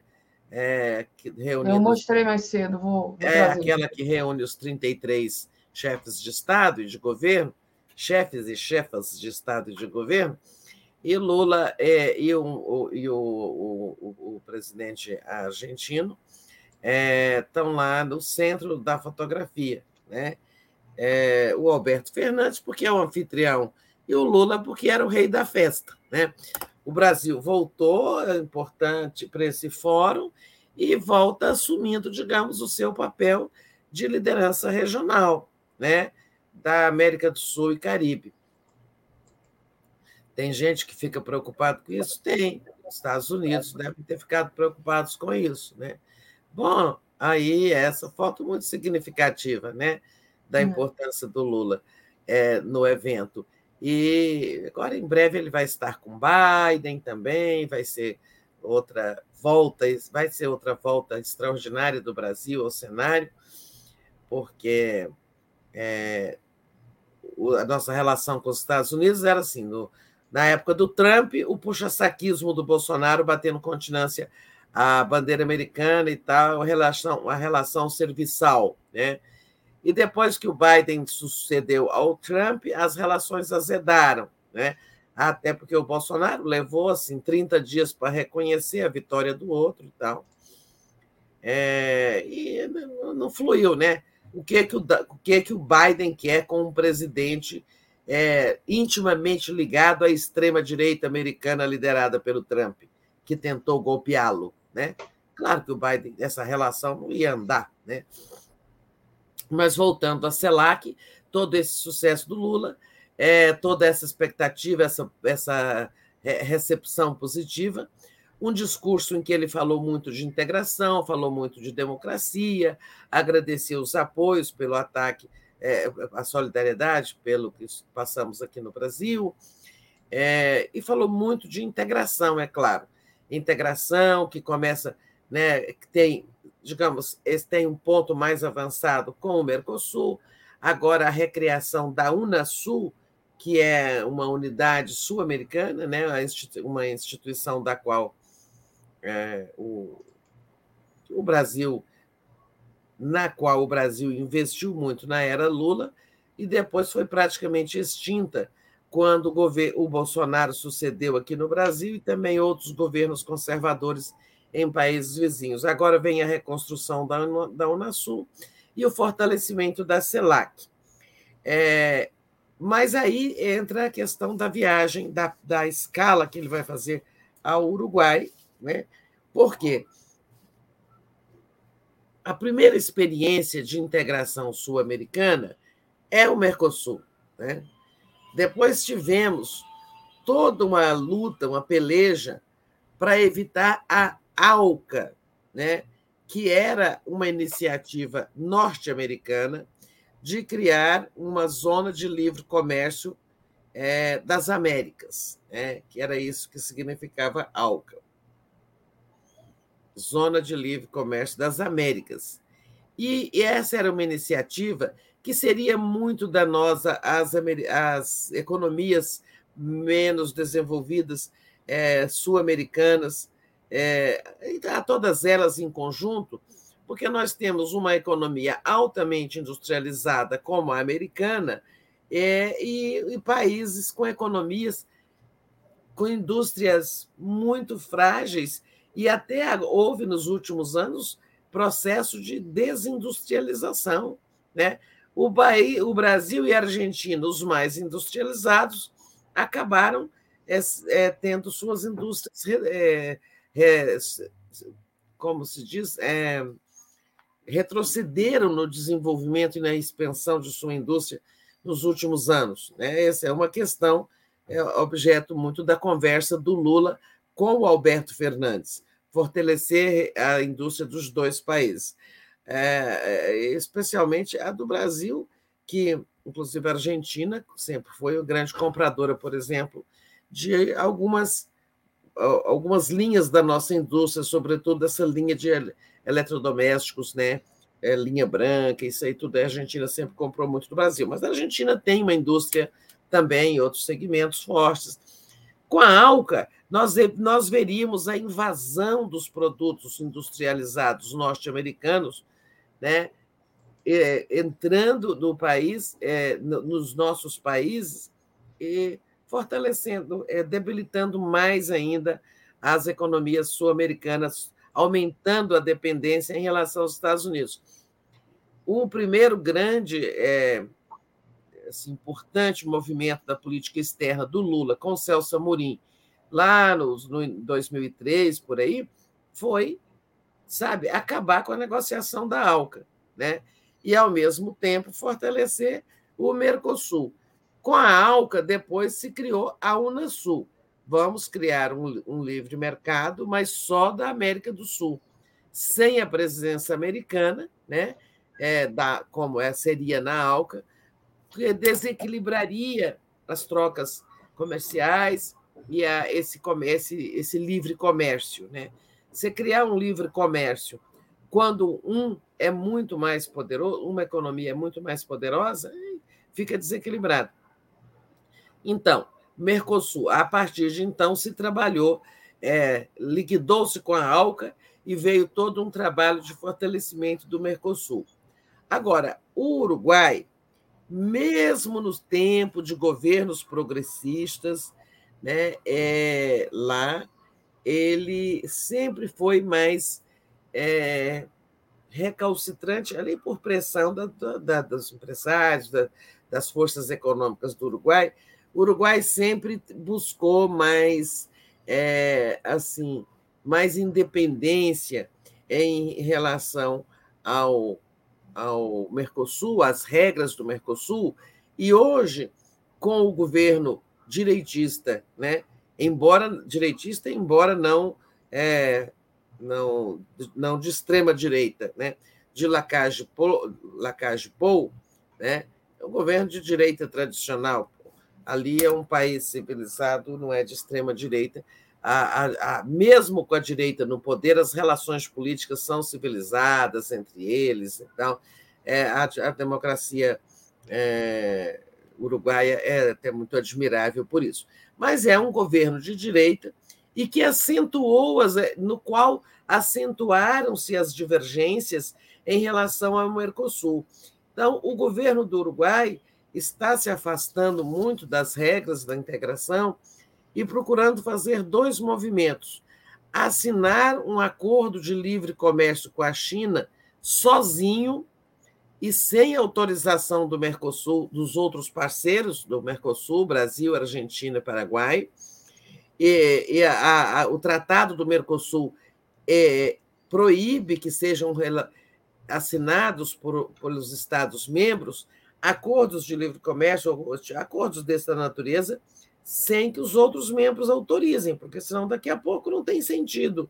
Se o Uruguai vai assinar um acordo com a China de livre comércio, o que, é que vai acontecer, gente? É, nós vamos ter uma inundação de produtos chineses que vão entrar no Mercosul via Uruguai. Né? Eles entram no Uruguai e depois dali, contrabando, fronteira, dali o Uruguai exporta até legalmente para os outros Estados-membros. Seria uma porta, né, uma, digamos, uma porta dos fundos para a China invadir o Mercosul, comercialmente falando. Já temos um problema, já tem no Paraguai essas zonas de livre comércio do Paraguai, que permite muito a entrada de produtos chineses, né? muitas vezes de forma clandestina. Aqui, no, aqui em Brasília, tem uma feira chamada, hoje batizada de dos Importados, Feira dos Importados, mas também conhecida pelo povo como Feira do Paraguai. As pessoas vão a Foz do Iguaçu, atravessam a ponte, compram suas muambas e vendem aqui. A feira hoje está até legalizada, as pessoas têm CNPJ e tudo mais. Mas a, muitos produtos são comprados lá de forma clandestina. É, e o Uruguai deseja também aderir ao tratado chamado Tratado Transpacífico, Bloco Transpacífico, que é um bloco comercial que inclui os Estados Unidos e alguns países asiáticos, né, criando ali uma zona de livre comércio. E o que que o Uruguai tem a ver, né, com essa zona de comércio do Pacífico? É, é, tudo bem, porque os Estados Unidos têm duas costas, né? Então eles têm ali toda uma uma rota comercial pelo Pacífico, portos e tudo mais, um país que vai de, do, do, do Atlântico ao Pacífico. Né? Não é o caso do Uruguai, né? Que é, é um, um, país de economia atlântica, digamos, né? Está aqui no, no, Atlântico Sul, mas quer entrar. O Lula tem a missão hoje de aparar as arestas com Lacage Pou. Então, ele está fazendo essa deferência de parar no Uruguai, não é à toa, é porque existem esses graves problemas envolvendo o Mercosul. Vamos Muito ver bom, Tereza. como será essa conversa dele ali com o presidente Lacage Pou, o Lula, que é, é tão hábil né, nessa, nessa história de é, convencer pessoas. É verdade. Tereza, deixa eu agradecer ao Afonso Henrique de Miranda, que entrou aqui como novo membro. Seja bem-vindo, Afonso. Muito bom ter você aqui conosco. Então, faça como Afonso, vocês podem se tornar membro aí no botão tornar-se membro do YouTube. Ou vocês podem também fazer uma assinatura solidária em brasil247.com.br apoio. Tem é, forma de doar por Pix aqui é, em cima, pix.brasil247.com.br também é uma boa, tá? Ou enviar superchat se vocês é, quiserem é, conversar aqui conosco. O Euclides é, Novaes diz: o problema do comércio clandestino é o de armas também, lembrou ele. Aliás, agradecer aqui o elogio que ele faz e a resposta de Anne Walsh e dizer para a Anne que ela está correta na afirmação dela. E só conversando aqui com o nosso público, Tereza. E, Tereza, queria trazer para você uma matéria que está agora em primeiro destaque na nossa home do Brasil 247, que é a questão dos Yanomami. Né? É, o Weibe Tapeba diz que parece um campo de concentração. Né? A região dentro do território Yanomami parece campo de concentração de secretário de saúde indígena. é uma coisa chocante, né? O Edu mesmo estava falando aqui mais cedo que ele nunca tinha visto imagens tão fortes falando de Brasil, né? Em se falando de Brasil, e eu falei, é, de fato, né? A gente teve ali reportagens até na época do Fernando Henrique que davam conta da fome no Brasil. Agora, com essa quantidade de gente esquálida, morrendo de malária, é alguma coisa assim realmente muito chocante. É um drama, né? E como é que é, essa crise vai terminar, Tereza? É, então, essa, essa declaração aí do Ricardo Eitapeba, é, secretário de Saúde Indígena, é de uma entrevista que ele deu ontem. É, eu até fui convidada para a entrevista, mas é, não pude porque era no horário do bom dia. Né? A entrevista dele era ontem, nove e meia da manhã, e ele falou uhum. coisas muito graves, né? É, que estão repercutindo até agora. Ele disse assim que quando fala em cenário de guerra, não é exagero, né? Que o que ele, o que ele viu lá, porque ele esteve no sábado, né? É, no sábado, mas não só no sábado, ficou lá, voltou de uma visita, daquela visita que o Lula foi, muita gente ficou para olhar mais, né? É, investigar mais. E quando ele fala cenário de guerra, não é metáfora. Eu estou falando verdadeiramente. Tem ali, olha, na área Yanomami, depois eu recuperei boa parte da entrevista dele para ver, ele fala é, que ali vivem é, 378 comunidades e cerca de, é, de, cerca de 30 mil indígenas. Mas lá no, naquele território já estão vivendo 20 mil garimpeiros. Então, daqui a pouco, essa população garimpeira porque o, quando vai o garimpeiro, também tem todo um núcleo em torno do garimpo, pessoas ligadas ao garimpo, né? Então, assim, cada, cada garimpagem ali é, envolve outras pessoas, não é garimpeiros manuais, não. O garimpo levou 20 mil pessoas lá para dentro da terra indígena. E, e ele diz que o garimpo é o principal motivador disso tudo, é, que não vai ser sabe? Agora, o Ministério da Saúde está montando um hospital de campanha, mandou equipes, é, a Força Aérea Brasileira está apoiando muito lá com os aviões da FAB para trazer essas pessoas. Mais de, mais de mil indígenas foram internados em estado grave nas últimas horas, né? sem falar no que a gente já sabe, né? nas, é, nas, nas crianças que já morreram é, essa coisa de deixar a criança morrer parece que é estratégia genocida mesmo, porque com as crianças é, morrendo, você vai ter uma redução populacional, né? É, é um caminho para a extinção de um povo é a não reprodução, né? Nós tivemos nas últimas décadas um aumento considerável da população indígena brasileira, porque a Funai com o trabalho feito nos últimos nos governos passados, é, já de alguns anos, e eu não estou falando só de governos Lula, Dilma, não. A FUNAI vinha trabalhando bem há muitos anos, garantindo o aumento da população indígena. E é, agora tem, nós vamos ter decréscimo, né, com tanta criança morrendo. E o, e o, o, o, o Tapeba disse o seguinte: olha, isso só vai terminar é, não vai assim, vamos recuperar as pessoas, fazer todo um trabalho de reconstrução. Ele demitiu, né? Ele não, o governo, que aí já é de outra área, o Tapeba é do Ministério da Saúde. É, o governo demitiu 33 coordenadores da FUNAI, né? É, nas últimas horas, aí lá entre segunda e terça, porque a FUNAI não estava servindo, além de militarizada, ela não estava servindo para para a sua função, não estava cumprindo a sua função. Né? Mas Tapeba diz o seguinte: é, vamos fazer todas as ações, digamos aí, salvar o povo Yanomami e tudo mais, mas isso não se resolve se não houver a remoção dos garimpeiros. Então, em algum momento, nós vamos ter aí um trabalho proximamente. É, primeiro, salvar as vidas e reestruturar o atendimento e tudo mais. Agora, em breve, nós vamos ter aí a remoção dos indígenas, dos garimpeiros, que vai ser outro momento tenso, né? Outro momento tenso que o governo Lula vai ter que enfrentar, né?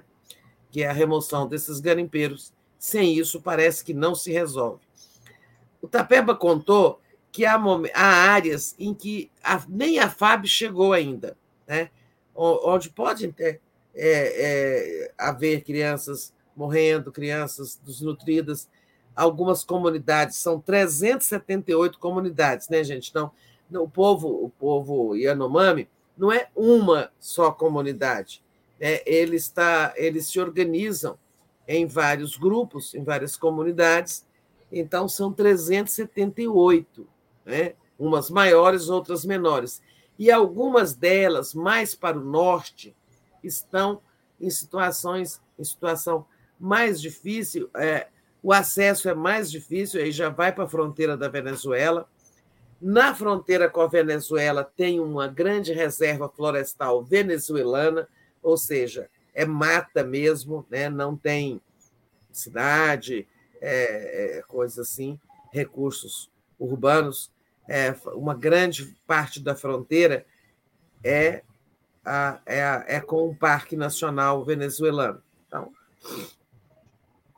e é difícil o acesso a algumas comunidades, não só por isso, sabe, porque são remotas, estão em lugares, não tem um campo de pouso, não tem nada, não tem uma estrada, elas estão também há problemas de segurança. Em algumas, o garimpo tomou conta. Né? O garimpo tomou conta e, e pronto. Eu vi um procurador ontem, numa entrevista de televisão, um procurador da República, que visitou uma comunidade muito ao norte, e ele disse que ali é assim, a descrição que ele faz é de uma tristeza, né? Ele dizendo lá que a gente via crianças desnutridas, mulheres é, as mulheres sendo sexualmente exploradas pelos garimpeiros, né? os que morriam já nem eram enterrados segundo o ritual indígena, é, porque a comunidade estava assim, completamente é, de, é, despojada até dos seus costumes, né? pela aquela presença opressiva dos garimpeiros que dominaram completamente né, a, a, a, a comunidade, subjugaram a comunidade, ao ponto de até os costumes, inclusive os costumes mais sagrados para qualquer povo, né, é tratar os seus entes que morrem, né, é, o sepultamento ou a cremação, seja qual for o ritual, né, todos os povos né, é, respeitam muito as suas, os seus rituais de morte. Né?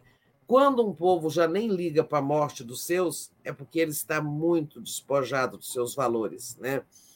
É, você sabe, isso varia é, é, de povo para povo, mas é uma constante. Né? A antropologia aponta isso muito claramente, a importância do ritual da morte em todas as culturas. Né? E ele conta isso, sabe? já nem enterravam de qualquer jeito, sem cumprir as, os costumes lá e tal. Isso é um sinal grave de desorganização dessas comunidades. É, aí vamos terminar, segundo o Ricardo Tapeba, com a remoção dos garimpeiros, senão não se resolve. Né? Hum. E isso é claro que haverá conflito, haverá, inclusive, é, ranger de dentes do bolsonarismo né, que é protetor dos, dos, dos garimpeiros. exatamente isso, Tereza. Dá um tempo aí para você. Não, muito bom. É, inclusive, estava tendo uma discussão aqui é, no chat, na hora que eu estava conversando com o Edu, é, uma pessoa, eu acho, dizendo que ah, por que, que não houve denúncia das lideranças indígenas que, que os Yanomas estavam, estavam nesse estado? Gente, Houve sim denúncia, é, e as lideranças indígenas trabalhavam, trabalharam muito durante o governo Bolsonaro. Inclusive, me lembro de indígenas acampados aí em Brasília, sobre aquela, aquela questão da demarcação de terras. A gente trouxe vários indígenas aqui. Agora, é uma correlação de forças, naquela época, muito complicada, né, Tereza? Tanto é que chegou aonde chegou. Ah, o Euclides Novaes disse: Isso, Tereza, garimpo é a favor da evasão de riquezas. É, o Geraldo Fonseca diz: As senhoras presas não estavam no asilo. São terroristas. Aí ele, o Geraldo talvez esteja aqui na nossa transmissão ouvindo atrasado, então deve ser quando eu falava. É, sobre com... as condições de prisão lá na Papuda, né, isso, né? Dos, dos exatamente. Muito bom, Tereza. Eu queria Tereza, falar sobre isso. É, por que, que não soubemos, né, com a devida antecedência, de tudo que estava acontecendo lá na terra indígena Yanomami? Real, assim, eu não acho estranha a pergunta, eu acho que é, suscita realmente esse questionamento.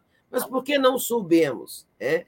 Olha, os indígenas viviam aqui fazendo acampamentos e tal, mas mesmo entre eles, gente, é, não existe uma comunicação assim, é, sabe, todo mundo conversando pelo WhatsApp entre as comunidades indígenas do Brasil, que são muitas.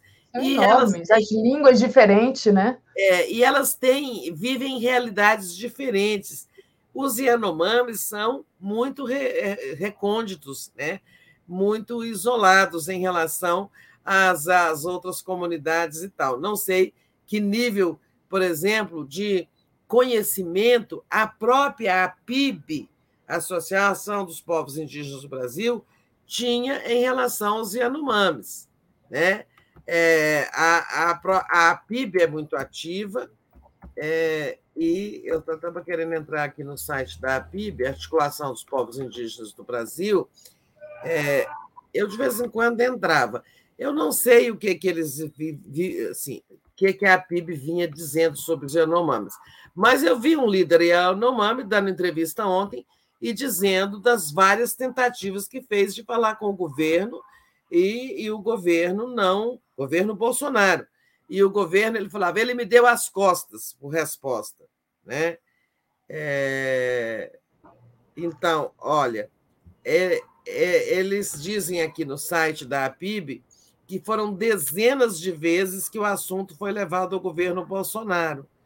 É, nós vamos ter, entre o dia 24 e 28 de abril, uma grande a construção é, de um grande é, de uma grande mobilização dos povos indígenas a Brasília, um grande acampamento e tal. Bom, então é o seguinte: o governo recebia sim denúncias né, o governo Bolsonaro sobre os Yanomami, mas é, não, é, não, não, não respondia né, com ações nem com nada. É, olha, está havendo, por exemplo, violência lá no sul da Bahia, né, mas isso não está repercutindo com muita é, força. Quem que eu acho, sabe, Daphne? Aí, ainda se, é, remetendo a essa pergunta de uma internauta ou internauta, não lembro bem o nome, você mencionou, mas acho que eu já esqueci. É, quem eu acho que falhou foi a imprensa. Exato. Sabe? A mídia como um todo. E aí, é, sem tirar a nossa própria responsabilidade, mas é, nós, mídia independente, não temos os recursos, as possibilidades de fazer reportagem lá naquela área inóspita do Brasil, que precisa de recurso para chegar lá, de avião e tudo mais. Agora, a mídia corporativa, sobretudo as grandes redes de televisão, com seus, seus recursos, seus, seus meios financeiros, eh, meios materiais, é, é, eu acho que ela poderia ter feito e não fez. É. Eu concordo. É isso, né? É, é, e a gente lembra também, né, que a, o que eu queria chamar a atenção é que não dá para culpar a vítima, né, que são os indígenas. Ah, não denunciaram. Denunciaram sim. A correlação de forças estava muito difícil. A mídia corporativa, comercial, poderia ter feito um escândalo, mas também não interessava, talvez. E a gente lembra até da, da morte de, de Dom e, e. Como é que chama? O Bruno e o. É, o Bruno. É, ali houve uma cobertura. Né? Uma cobertura. Houve uma, uma cobertura, mas assim, o mal já estava feito ali. Mas para você ver como a situação estava tensa, lembrando dessas duas mortes, como a situação estava é. tensa. Tereza, queria é, havia também até esse receio, né? Você vê, o Bolsonaro, quando houve a morte de Bruno e Dom, virou dizer que era culpa deles de terem se metido numa área tal e tal. É, havia também isso é, é assim, é, não deixava de ser perigo, até perigoso, entre aspas, se embranhar aí pelo, pelo norte do Brasil, nessa área em que, o, nesse, naquele momento em que o crime organizado estava dominando o norte do país, as Forças Armadas daquele jeito que nós sabemos, né, a, a FUNAI desarticulada, é, porque não é simples também, né, gente? Você, por exemplo, um jornalista para entrar numa terra indígena, ele precisa de autorização da FUNAI. Né? É, você não chega simplesmente lá e entra. Né? É, é Mas eu acho que houve pouco esforço da mídia em verificar aquela situação lá, porque haviam denúncias escassas, mas havia. É. Agora, em suma, o mal foi feito, agora é, é sabe, o governo está fazendo, tomando as medidas necessárias, né? Olha, a repercussão péssima, internacional péssima para o Brasil, é, mas essas medidas não vão terminar enquanto não houver, como disse o Tapeba, a remoção daqueles desses cerca de 20 mil garimpeiros da terra indígena. Isso. 20 mil garimpeiros e a, a FUNAI toda estava ocupada por militares Também. no governo Bolsonaro. Né? Então, assim, olha a dificuldade disso tudo. O, a, o, Lula Carioca diz: tem até notícia, notícia, crime do advogado André Barros do Rio. Então, é verdade, um beijo, André. Adoro o André, ele é muito, muito legal. É notícia crime muito... sobre a situação dos Yanomamis. Dos Yanomamis, né? exatamente. O Wellington Ribeiro Carvalho entrou como novo membro aqui, então seja bem-vindo, Wellington. É muito bom, muito importante ter você aqui conosco. Façam como Wellington, torne-se membro aí no botão tornar-se membro do YouTube. O Fernando Castro diz: tinha um canal no YouTube de um garimpeiro que mostrava o dia a dia deles, exaltando diariamente o Bolsonaro. Era um fomento ao garimpo e ao genocídio. Meu Deus. O Euclides Novaes é, diz, diz, os jornalistas ficaram intimidados de noticiar fatos. É, talvez é, o, a dificuldade, a Tereza mostra a dificuldade de ir lá é, em loco fazer essa reportagem, né? mas a mídia é, corporativa tem sim força para fazer isso, né? É, tinha trabalhou. condições. Tinha Agora, condições. vamos lembrar também, nos últimos meses nós estávamos no meio de uma campanha eleitoral, no meio de uma ameaça golpista, a toda hora a gente sabia, uma campanha eleitoral terrível.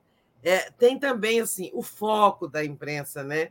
imprensa como um todo, é. que eu estou falando aí, inclusive, especialmente da, das, das mídias é, das grandes empresas de comunicação, é, que eu acho que poderiam ter feito, botado a boca no trombone, é, e também até em favor delas, eu estou dizendo. Agora, tinha essas dificuldades, FUNAI militarizada, autorização da FUNAI, alugar avião, levar, é tudo complicado. E ainda havia essa coisa do noticiário. O nosso foco, desde setembro, é a campanha eleitoral, militares, risco de golpe, né? o nosso foco estava muito nisso, não é? é? O foco em geral do país. E enquanto isso, os Yanomamis sofriam. Depois, gente, é o seguinte: quando uma comunidade, qualquer comunidade, é subjugada por uma força, a primeira coisa que ela perde é a voz, né? É, eles estavam muito subjugados, né? Muito subjugados assim, sabe, né? O, o medo, do, os garimpeiros impunham ali um terrorismo, né? Nós vamos saber muito ainda sobre o que aconteceu lá na Terra Yanomami. Né? Muitas, agora muitas revelações vão vir à luz, virão à luz. É isso. Vamos não dá é, é, é para é, não dá para culpar a vítima dizer que, por exemplo, a mulher que foi violentada foi violentada porque não gritou, né? Não dá para é. fazer isso. Então, muita calma nessa hora, né, Tereza? É. Tereza, queria trazer fazia, é, ficava, é, de, era, eu quero dizer que era difícil para eles mesmos faz, vocalizarem, fazer com que o grito Isso. chegasse até aqui, né? É uhum. situação muito complexa, né, gente? Só conhecendo bem a gente não conhece é, para entender, né? Uhum. Mas assim, quem viu de perto, como né, essa entrevista do Capeba, ele descreve Capeba, ele escreve, ele descreve em cores muito vívidas o que ele viu como ontem também eu vi um procurador descrever em cores muito vívidas a visita dele a uma comunidade. Bom. O Fernando Bai é, mandou um superchat. É o medo na Alemanha foi a mesma coisa, é exatamente isso. E, Tereza, queria entrar agora é, no nosso assunto. Ih, faltam dois minutos. Hoje tem aumento não, de gasolina. falta, não tem? O superchat não, já li todos. Ah, então, o... Verinha, é, Verinha Bocaiúva, eu vi um dela aí na tela, você pôs na tela, perguntando quando eu tiro, quando eu tiro férias. Verinha, obrigada. Eu, ah. vou tirar, eu vou tirar e vocês não reclamem, hein? É... breve. Eu não vou nem falar nada, eu vou ficar quieta. É, o da Vera realmente eu tinha esquecido de ler, achei que eu já tinha tivesse Não, mas lido. você pôs na tela, você colocou na Foi. tela. Ah, tem o um último aqui, olha. É, Geraldo Fonseca. Oi, Oi, Daphne. Minha resposta anterior foi para uma pessoa aqui no chat que reclamava de vocês falarem dos indígenas e não sobre as senhoras presas. Ah, sem noção. Tá, obrigada então, Geraldo. É, agora entendi. Que ele falava, as senhoras presas. Eu falei, acho que o Geraldo está assistindo atrasado, mas não, ele estava assistindo, ele estava respondendo alguém aqui. Porque fica uma discussão paralela aqui e às vezes a ah, gente. Tá precisando de ter uma matéria, eu não vou fazer, tá? Não tenho condições de ir a papuda. Está precisando de ter uma matéria, né? Mas aqui tem muitos, muitos jornais e televisões com mais recursos e pessoas Sabe, essa, essa lenga-lenga de que as, os presos golpistas, terroristas, estão em más condições. Tem que ir lá ver. Eu não fui. Mas Eles estão reclamando que não, não tem comida sem glúten para os intolerantes a glúten. Então também está difícil, né, Tereza? A vida deles. Olha, o Kaique Butler há um vídeo denúncia de uma índia na Câmara, é, uma indígena de 2019. É, tem muita denúncia, Kaique. É, Tereza, a gente finalizou aqui a notícia que a gente ia trazer aqui hoje tem aumento de gasolina, que o governo, o governo apressou a posse do João Paul né, novo presidente da Petrobras, para enf enfrentar a política de preço herdada é, do Temer, ainda lá o PPI. Então, é, é isso aí, ele deve indicar os diretores da Petrobras amanhã é, não, amanhã não, amanhã é quinta, na sexta. Não, é hoje o Conselho da Petrobras deve se reunir eleger o Jean Paul Prats como membro né, é, do conselho, porque senão ele não seria é. presidente, é. e ele pode ser indicado ainda hoje mesmo como presidente interino da Petrobras, porque ele só se tornará, se tornará presidente definitivo quando os acionistas privados da Petrobras também o elegerem. E eles têm uma assembleia marcada para março, que vai tentar se antecipar etc. Mas, em suma, o aumento dessa gasolina é ainda hoje, para todo mundo que vai sentir ele na bomba, é decorrente da velha política de preços herdada ainda do Temer e que o governo Lula quer é, resolver, sabe? Quer enfrentar. Mas, para isso, ele precisa primeiro conseguir colocar alguém, né, por ele indicado, no caso o senador Prates, na, no comando da empresa. Isso tudo deve acontecer hoje. Então, vamos despedindo. É, peço desculpa aí pelo atraso de oito minutos, nove por aí, mas é, a Daphne segurou bem aí com, é, uh, com quem estava no ar? Edu. Edu, Edu Guimarães. Edu Guimarães, é, já estou lerda, tá? E pronto, é, estamos aqui. Bom dia a todos e todas. Obrigada, Bom Daphne. dia. Valeu, Tereza. Deixa eu só agradecer e pedir para o pessoal deixar o like, compartilhar a live. Às 10 horas, agora o mundo como ele é. 11 horas, giro das 11, 13 horas, Tomás de Toledo, aponta os aspectos-chave da relação entre Brasil e Argentina. 14 horas, fake news, os reais efeitos da desinformação na política brasileira. 15 horas tem o Nacif, aqui no 247. Sérgio Real é peça-chave no golpe das americanas. 16 horas, Requião defende reestatização da Eletrobras, muito importante, hein? 17 horas, o papel da educação na restauração da democracia, com Cláudia Schiedek. Às 18 horas, Léo Quadrado, 18h30, boa noite, 247, 22 horas e 20, e 20 minutos, 23 horas a live do Conde. Obrigada, gente. Obrigada, Tereza. Continuem aí com a gente. Valeu. Bom tchau. dia. Tchau, tchau. Bom dia.